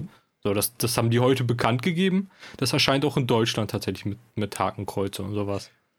Also Ja. da kann man vielleicht schon mal einen eine, ersten Schritt in die richtige Richtung. Äh, Du meinst, endlich gibt's das Hakenkreuz. So. ist endlich die aber- richtige aber- Richtung eingeschlagen. Nur, nur dann kommen wir, finde ich, schon wieder in die Vorurteilsebene rein, weil ähm, zum Beispiel, also es war letztes Jahr, ähm, als das bekannt gegeben wurde, dass jetzt auch äh, äh, Symbole, die gegen den, also verfassungsfeindliche Symbole äh, in, in Videospielen halt auftauchen Ja. können, dass, dass das da gelockert wird. Da titelte die Zeit, also die Zeit online, Nazi-Symbole in Computerspielen künftig möglich. Und das finde ich, ist so ein bisschen reißerisch, oder? Ja, Das ist ist, direkt das ist halt schon wieder so, Ja. aha, ja, hier die Videospiele. Ja, ist schon wieder was Negatives Belegtes. Ne? Ja, ja, das. Genau, aber wenn, aber wenn du halt einen Film zeigst, ähm, wo es halt eben um das Nazi-Regime geht, dann hinterfragst du das auch nicht. Und dann sagst du, ja, da, das ist Film, das ist Kunst. Und, und Ja, es, der es muss ja noch nicht mal halt. irgendwie, weiß ich nicht, ein historischer Film sein. Es kann ja auch sowas wie ein Glorious Bastard sein. Weißt du, da, da wird es ja auch gezeigt. ja, Und es eben, ist ja genau. Jetzt nicht äh, irgendwie, dass man sagt, okay, wir wollen hier was äh, Historisches erzählen. Doch Ja. genauso ging der Zweite Weltkrieg zu Ende. Oh ja, das wäre schön gewesen. Exakt so. Ähm, Müsst ihr nur die. Re ja, es, Achso, Entschuldigung, bitte, Kai. Ja. Ja es, es, es hängt ja schon so, so einfach auch so ein bisschen vom Kontext ab, in dem du das setzt. Also Ja, ähm, klar. äh, Genau. das ist, glaube ich, letztendlich auch der Grund, warum man ähm, äh, dazu übergegangen ist, das eben äh, im jeweiligen Kontext dann eben doch ähm, jetzt zuzulassen. Mich, mich genau. hat es ehrlich gesagt auch nie so besonders überzeugt, warum man jetzt ähm, Film grundsätzlich damit einen, ähm, ja, wie soll man sagen, einen verantwortungsvollen Umgang äh, zutraut, aber Videospielen das, mhm. das per se erstmal abspricht. Genau. Ähm, genau. Also es kommt ja einfach darauf an, wie du das, das Hakenkreuz in welchem Kontext ähm, zu welchem Symbol machst. Also es, es, gibt ja zum Beispiel auch diese ähm, äh, ich, ich, weiß nicht, ihr kennt wahrscheinlich diese Zeichnung mit der Faust, dieses Hakenkreuz zur Box. Ja. So. Ja. Ähm, ja, ja. Das ist ja jetzt auch, also das Hakenkreuz ist drauf, aber es ist ja jetzt kein Verfassung, äh, nicht als verfassungsfeindliches Symbol in dem Sinne, dass man jetzt irgendwie eine rechtsradikale Gesinnung, sondern genau das Gegenteil damit ja zum Ausdruck bringen möchte. Mhm. Mit diesem, genau. äh, äh diesem Zerboxen. Also ähm, hängt es ja eher an dem Kontext, in dem das gesetzt wird, als ähm, an der, an der entsprechenden, ähm, an dem entsprechenden Symbol. Ich dann. Hat das, genau. Ja. Das ist auch das, ja, ich, ich wollte eigentlich, ich schmeiß ganz kurz ein, was eine schwachsinnige Anekdote ist in dem Fall. Ähm, als Jugendlicher hatte ich quasi okay, dann. Ähm, so ein Aufnäher. Überall Hakenkreuz. genau. Ich war komplett mit Hakenkreuz tätowiert. tätowiert. ähm, nein, äh, ich hatte so, so, so, so einen Aufnäher, wo jemand ein Hakenkreuz in den Mülleimer schmeißt und tatsächlich ist es jetzt. Ja, genau sowas. Ähm, es ist ah, so gewesen, dass ja. ich äh, sowohl von Leuten ein paar kassiert habe, die rechtsradikal waren, als aber eben auch von ähm, ausländischen Mitbürgern quasi, ähm, die gesagt haben, äh, der hat ein Hakenkreuz tätowiert, also beziehungsweise auf seinem Aufnäher. also es war in beide Richtungen einfach nur scheiße. Ich kann das nicht. Also tatsächlich war das Schläfe. auch der Grund, warum ich dann das Hakenkreuz, äh, beziehungsweise das Hakenkreuz mit dem Mülleimer abgemacht habe, ähm, weil es war nicht toll von beiden Seiten. Also es wird wirklich auch missverstanden. Bitte, Miguel. Ähm, genau, nee, aber das meinte ich ja eben, was, was Kai sagt, dass dieser Kontext wichtig ist, aber der wurde halt bei Videospielen zuvor gar nicht erst überprüft, sondern es war so, selbst wenn du, sagen wir, ein Call of Duty hattest, wo jemand eine Hakenkreuzflagge verbrennt, dann war es halt kein Hakenkreuz, sondern ein Kreuz. So, obwohl es halt sehr offensichtlich ist, was man damit aussagen will. Ja. Andererseits muss ich selber gestehen, dass ich halt auf ähm, ganz viel Hakenkreuz aus, ausschließlich. äh, mir war das immer wegen der historischen Genauheit sehr wichtig. Ähm, das, ähm, dass man ähm, dann bei diesen gerade so Shootern dann doch irgendwie so den Abschaum anzieht. Also ich habe das tatsächlich bei Shootern mm, erlebt, mm. dass ich dann in irgendwelchen ähm, äh, Sprachchats dann mit drin war, weil die jetzt ja. quasi anstanden. Und da gibt es Leute, die permanent, also die haben dann so eine Deutschlandflagge äh, in ihrem äh, Profil dann schon drin und die hören konsequent eben ähm, äh, quasi die, die Nationalhymne mit allen Strophen durch. dann ähm, und sonst läuft da auch nichts. Also ich habe das wirklich erlebt und dann denkst du ja auch, äh, okay, ich kann schon auch verstehen, dass man sagt, irgendwie solche Leute finden wir halt kacke ja. und die leben sich da bestimmt doch so ein bisschen aus. Also ich kann mir wirklich vorstellen, dass die halt, wenn die die Amerikaner-Seite äh, zugewiesen kriegen, per Zufallsgenerator das Match verlassen, weil die es nicht ertragen und nur für die, für die, für die rechte no. Sache kämpfen wollen an der Stelle. Ja, aber da ist doch Wolfenstein genau das richtige ja, Spiel für nee, diese Leute, oder? Also ja, also kann ich dir empfehlen. Kauft, äh, wenn ihr sowas gut findet, kauft euch Wolfenstein. Sehr, sehr schön. äh, jetzt wollte ich eigentlich noch was sagen, habe aber über den ganzen Blödsinn vergessen, was ich sagen wollte. Ähm, oh. Naja. Äh, möchte jemand anders noch was sagen? Ähm, dann äh, schließt mit peinlicher Stille diesen Podcast einfach ganz heimlich. Ähm, ich Achso, ich hätte noch einen Abschluss. Also ich habe doch gerade gefragt, ob du noch was sagen möchtest. Wir, wir ja, bitte, das noch. Miguel. ja, ich dachte dazu. Also, Okay, Entschuldigung. also ich, ich finde halt, ich finde halt, äh, wie, die Frage ist halt einfach, ähm, ich finde die Frage so blöd, ob, ob Videospiele tatsächlich, ob Videospiele Kunst sind, weil ich finde, man sollte sich dann eher fragen, ähm, sind dann Filme oder äh, äh, Serienkunst, weil im Endeffekt, ne, also wir haben es ja, haben ja jetzt genug Beispiele genannt, die halt eben bewiesen haben, dass sowohl Videospiele Kunst sein können als auch nicht, aber auch Filme können Kunst sein oder nicht. Und, ähm, und du hast halt aber bei einem Videospiel halt generell viel mehr Möglichkeiten, diese einzelnen ähm, Bereiche, die ein Film und ein, eine Serie oder ein Buch oder sowas hat, ähm, die kannst du halt alle in ein Videospiel packen und noch mehr, dadurch, dass er interaktiv ist. Ähm, und ich finde halt, solange es schon ein Spiel gibt, das halt einen künstlerischen Wert hat, heißt das ja eigentlich schon, dass Videospiele auch Kunst sein können. So. Und. Das, und da haben wir ja genug Beispiele, dass das halt Kunst gibt. Ja, ja. absolut. Mhm. Also ich würde noch für mich dann das Plädoyer anschließen, dass man auch sagt, nochmal vom, vom, von der Bildungsseite her, weil ich eben halt in, in einem Bildungssystem halt auch arbeite, da nochmal ein bisschen auch den Mut zu haben, zu sagen, bitte holt nicht Dinge erst als Kunst oder als wertig irgendwo in, in die Schulen, in die Lehrpläne, wenn es niemanden mehr interessiert. Also ich habe immer das Gefühl, da, also es ist jetzt sehr ketzerisch und sehr böse gesagt, dass bestimmte Medien das erst in den Lehrplan in die Schulen schaffen, wenn, wenn es wieder veraltet ist. Also quasi das Videospiel ja, also ich also will jetzt quasi in die Zukunft gerichtet. Bob Dylan. Nein, aber genau, aber, ja, aber tatsächlich die Toten Hosen. Nee, aber das Videospiel wird es in den, in den Schulkanon schaffen. Also im Moment ist es der Film, der hat es ja jetzt in den Schulkanon geschafft. Das Videospiel ist noch eigentlich so ein bisschen außen vor. Das Videospiel wird es in den Schulkanon schaffen, wenn es was Interessanteres als Videospiele gibt. Ähm, und äh, also das ist so ein bisschen mein Gefühl, wo man sagt, habt doch ein bisschen Mut, auch mit der Zeit zu gehen und, und Dinge zu nehmen, die Kunst sind, die auch Leute begeistern. Und das vielleicht kam noch nicht so zur Sprache, auch im Podcast. Also Kunst kann, finde ich, auch was Massentaugliches sein. Ich finde, da ist gar kein Widerspruch. Also nur weil es eine breite Masse anspricht, muss es nicht gleich keine Kunst sein. Es muss nicht elitär sein. Ja, ähm, mhm. ja bitte. Ich meine, so ein Valiant Hearts, das kannst du doch halt im Geschichtsunterricht zeigen. So einfach Zeit. Es ging halt nur in diese eine Richtung, so du wirst halt getrieben. Das muss man tot, speziell also. bei Videospielen leider sagen, also jetzt sind wir wieder in einer anderen Debatte, können wir auch nochmal einen Podcast drüber machen, aber ja. das, das, Medium ist natürlich für, für Unterrichtssequenzen einfach denkbar schlecht, weil man muss die Leute damit ausrüsten, man hat ein bestimmtes Zeitfenster. Da gibt es tatsächlich sehr, sehr viele auch logistische Probleme, einfach die zu lösen sind, um es im Unterricht einzusetzen, wo ein Film tatsächlich auch leichter schon zu lösen ist. Aber ja. das Problem. Hm? Let's Play. Das, das Problem ist ja letztendlich immer, ähm, also es geht so ein bisschen an den Anfang vielleicht zurück, wo sich der Kreis schließt, dass man eigentlich bei Videospielen so das Gefühl hat, man muss es rechtfertigen man muss es noch erläutern man muss es noch erklären, weil die Leute es noch nicht verstehen. Wenn es jetzt einen Musikpodcast gäbe, würde da niemals die Frage diskutiert werden, ob Musik Kunst sein kann wenn es irgendeinen Literaturpodcast gibt, wird es genauso wenig ja. wie in einem Filmpodcast äh, überhaupt zu dieser Problematik eine Stellungnahme geben, weil das einfach vorausgesetzt wird, weil alle sich in diesem Punkt einig sind. Aber bei Videospielen hat man halt das Gefühl, ähm, dass man da eben so das Schmuddelkind unter den Unterhaltungsmedien irgendwie ist.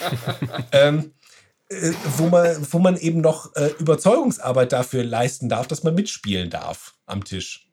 So, dieser, dieser allgemein anerkannten Künste. Und ähm, da ist letztendlich, glaube ich, einfach das, das, Alter des Mediums entscheidend. Wenn, wenn alte, langweilige Leute damit zu tun haben, dann wird es normal sein. Ja. So, und ab dem Moment, glaube ich, ja. äh, wird äh, Videospiel eben ganz, ganz selbstverständlich auch in diesen Bereich fallen. Sicherlich nicht alles, aber auch nicht jedes YouTube-Video ist Kunst, das hochgeladen wird. Genau. Und, äh, trotzdem kann da, kann da Kunst stattfinden. Also es wird sich sehr am Einzelfall festmachen, äh, was Kunst ist, aber ich glaube, es wird einfach noch, noch eine ganze Weile dauern, bis wir an dem Punkt sind, wo die Gesellschaft bereit ist, das die, die Diskussion quasi zuzumachen. Aber das finde ich das ist auch ein wichtiger Appell nochmal an uns, also an alle, die jetzt quasi in dieser Altersstufe sind die alten, langweiligen Leute sind dann wir. Wir müssen also irgendwann dann auch, auch ja. erkennen können, was kommt hinter uns, was neu und ist, was uns vielleicht auch sich nicht erschließt. Ähm, ja. Große Herausforderung für uns. Katrin, möchtest du phänomenale Schlussworte wählen? Äh, oh Gott, jetzt stehe ich schon wieder vor so einer Herausforderung, die ich nicht bewältigen kann. Ähm, ich fand. Äh, Danke, Katrin. äh, ich fand, äh, es war sehr, sehr interessant heute und ähm, hat mich auch sehr viel zum Nachdenken angeregt. Ähm, ich habe auf jeden Fall jetzt eine klarere Definition. Entschuldigung, dass ich jetzt nochmal eingrätsche. Sie was? hat neben mir zeitweise gelangweilt Notenschlüssel gemalt. Das ist so das, was, was zum Nachdenken beim Thema Kunst bei ihr so rumkommt. ich kritzel halt gerne, wenn True ich Story, nachdenke. Aber du hast Notenschlüssel gemalt, ohne Scheiß. Scheiß, oder? Ja, weil die so schön geschwungen sind. Okay, weiter geht's. Ich habe auch Blumen gemalt und Sterne, wenn es jemanden entliert. Ähm, nicht so direkt. Ich bin einfach ein Kritzler. Es gibt Menschen, die. Egal, ich rechtfertige mich jetzt nicht. Ich wollte einfach nur sagen, ich fand es äh, sehr interessant und äh, es hat auf jeden Fall jetzt meinen Kunstbegriff noch ein bisschen weiter geformt und äh, ich finde auch gerade, äh, wenn man Richtung Videospiele guckt, hat man jetzt noch ein paar mehr Argumente auch dafür zu sagen, warum Videospiele eigentlich Kunst sind. So, Ich gebe weiter das Wort an Miguel. Sag, Das was, überfordert du mich. Das ist gar nicht so leicht. Videospiele sind Kunst. Punkt. Dann verabschieden wir uns doch einfach. Ich bin raus. Tschö. Ja. Legen wir nicht immer so eine Reihenfolge fest? Ich war jetzt lange nicht dabei, aber gab's das nicht mal? Hat man uns das weggenommen? Es ist schon spät. Ich, ich war der Kai, ich bin raus. Tschüss. Ich war der Miguel. Danke für die Einladung und vielleicht bis zum nächsten Mal. Ciao. Katrin, musst du nicht noch Tschö Achso, sagen? achso ich, ich dachte, ich hatte ja schon meine Schlussworte gesprochen. Dann sage ich auch noch Tschüss.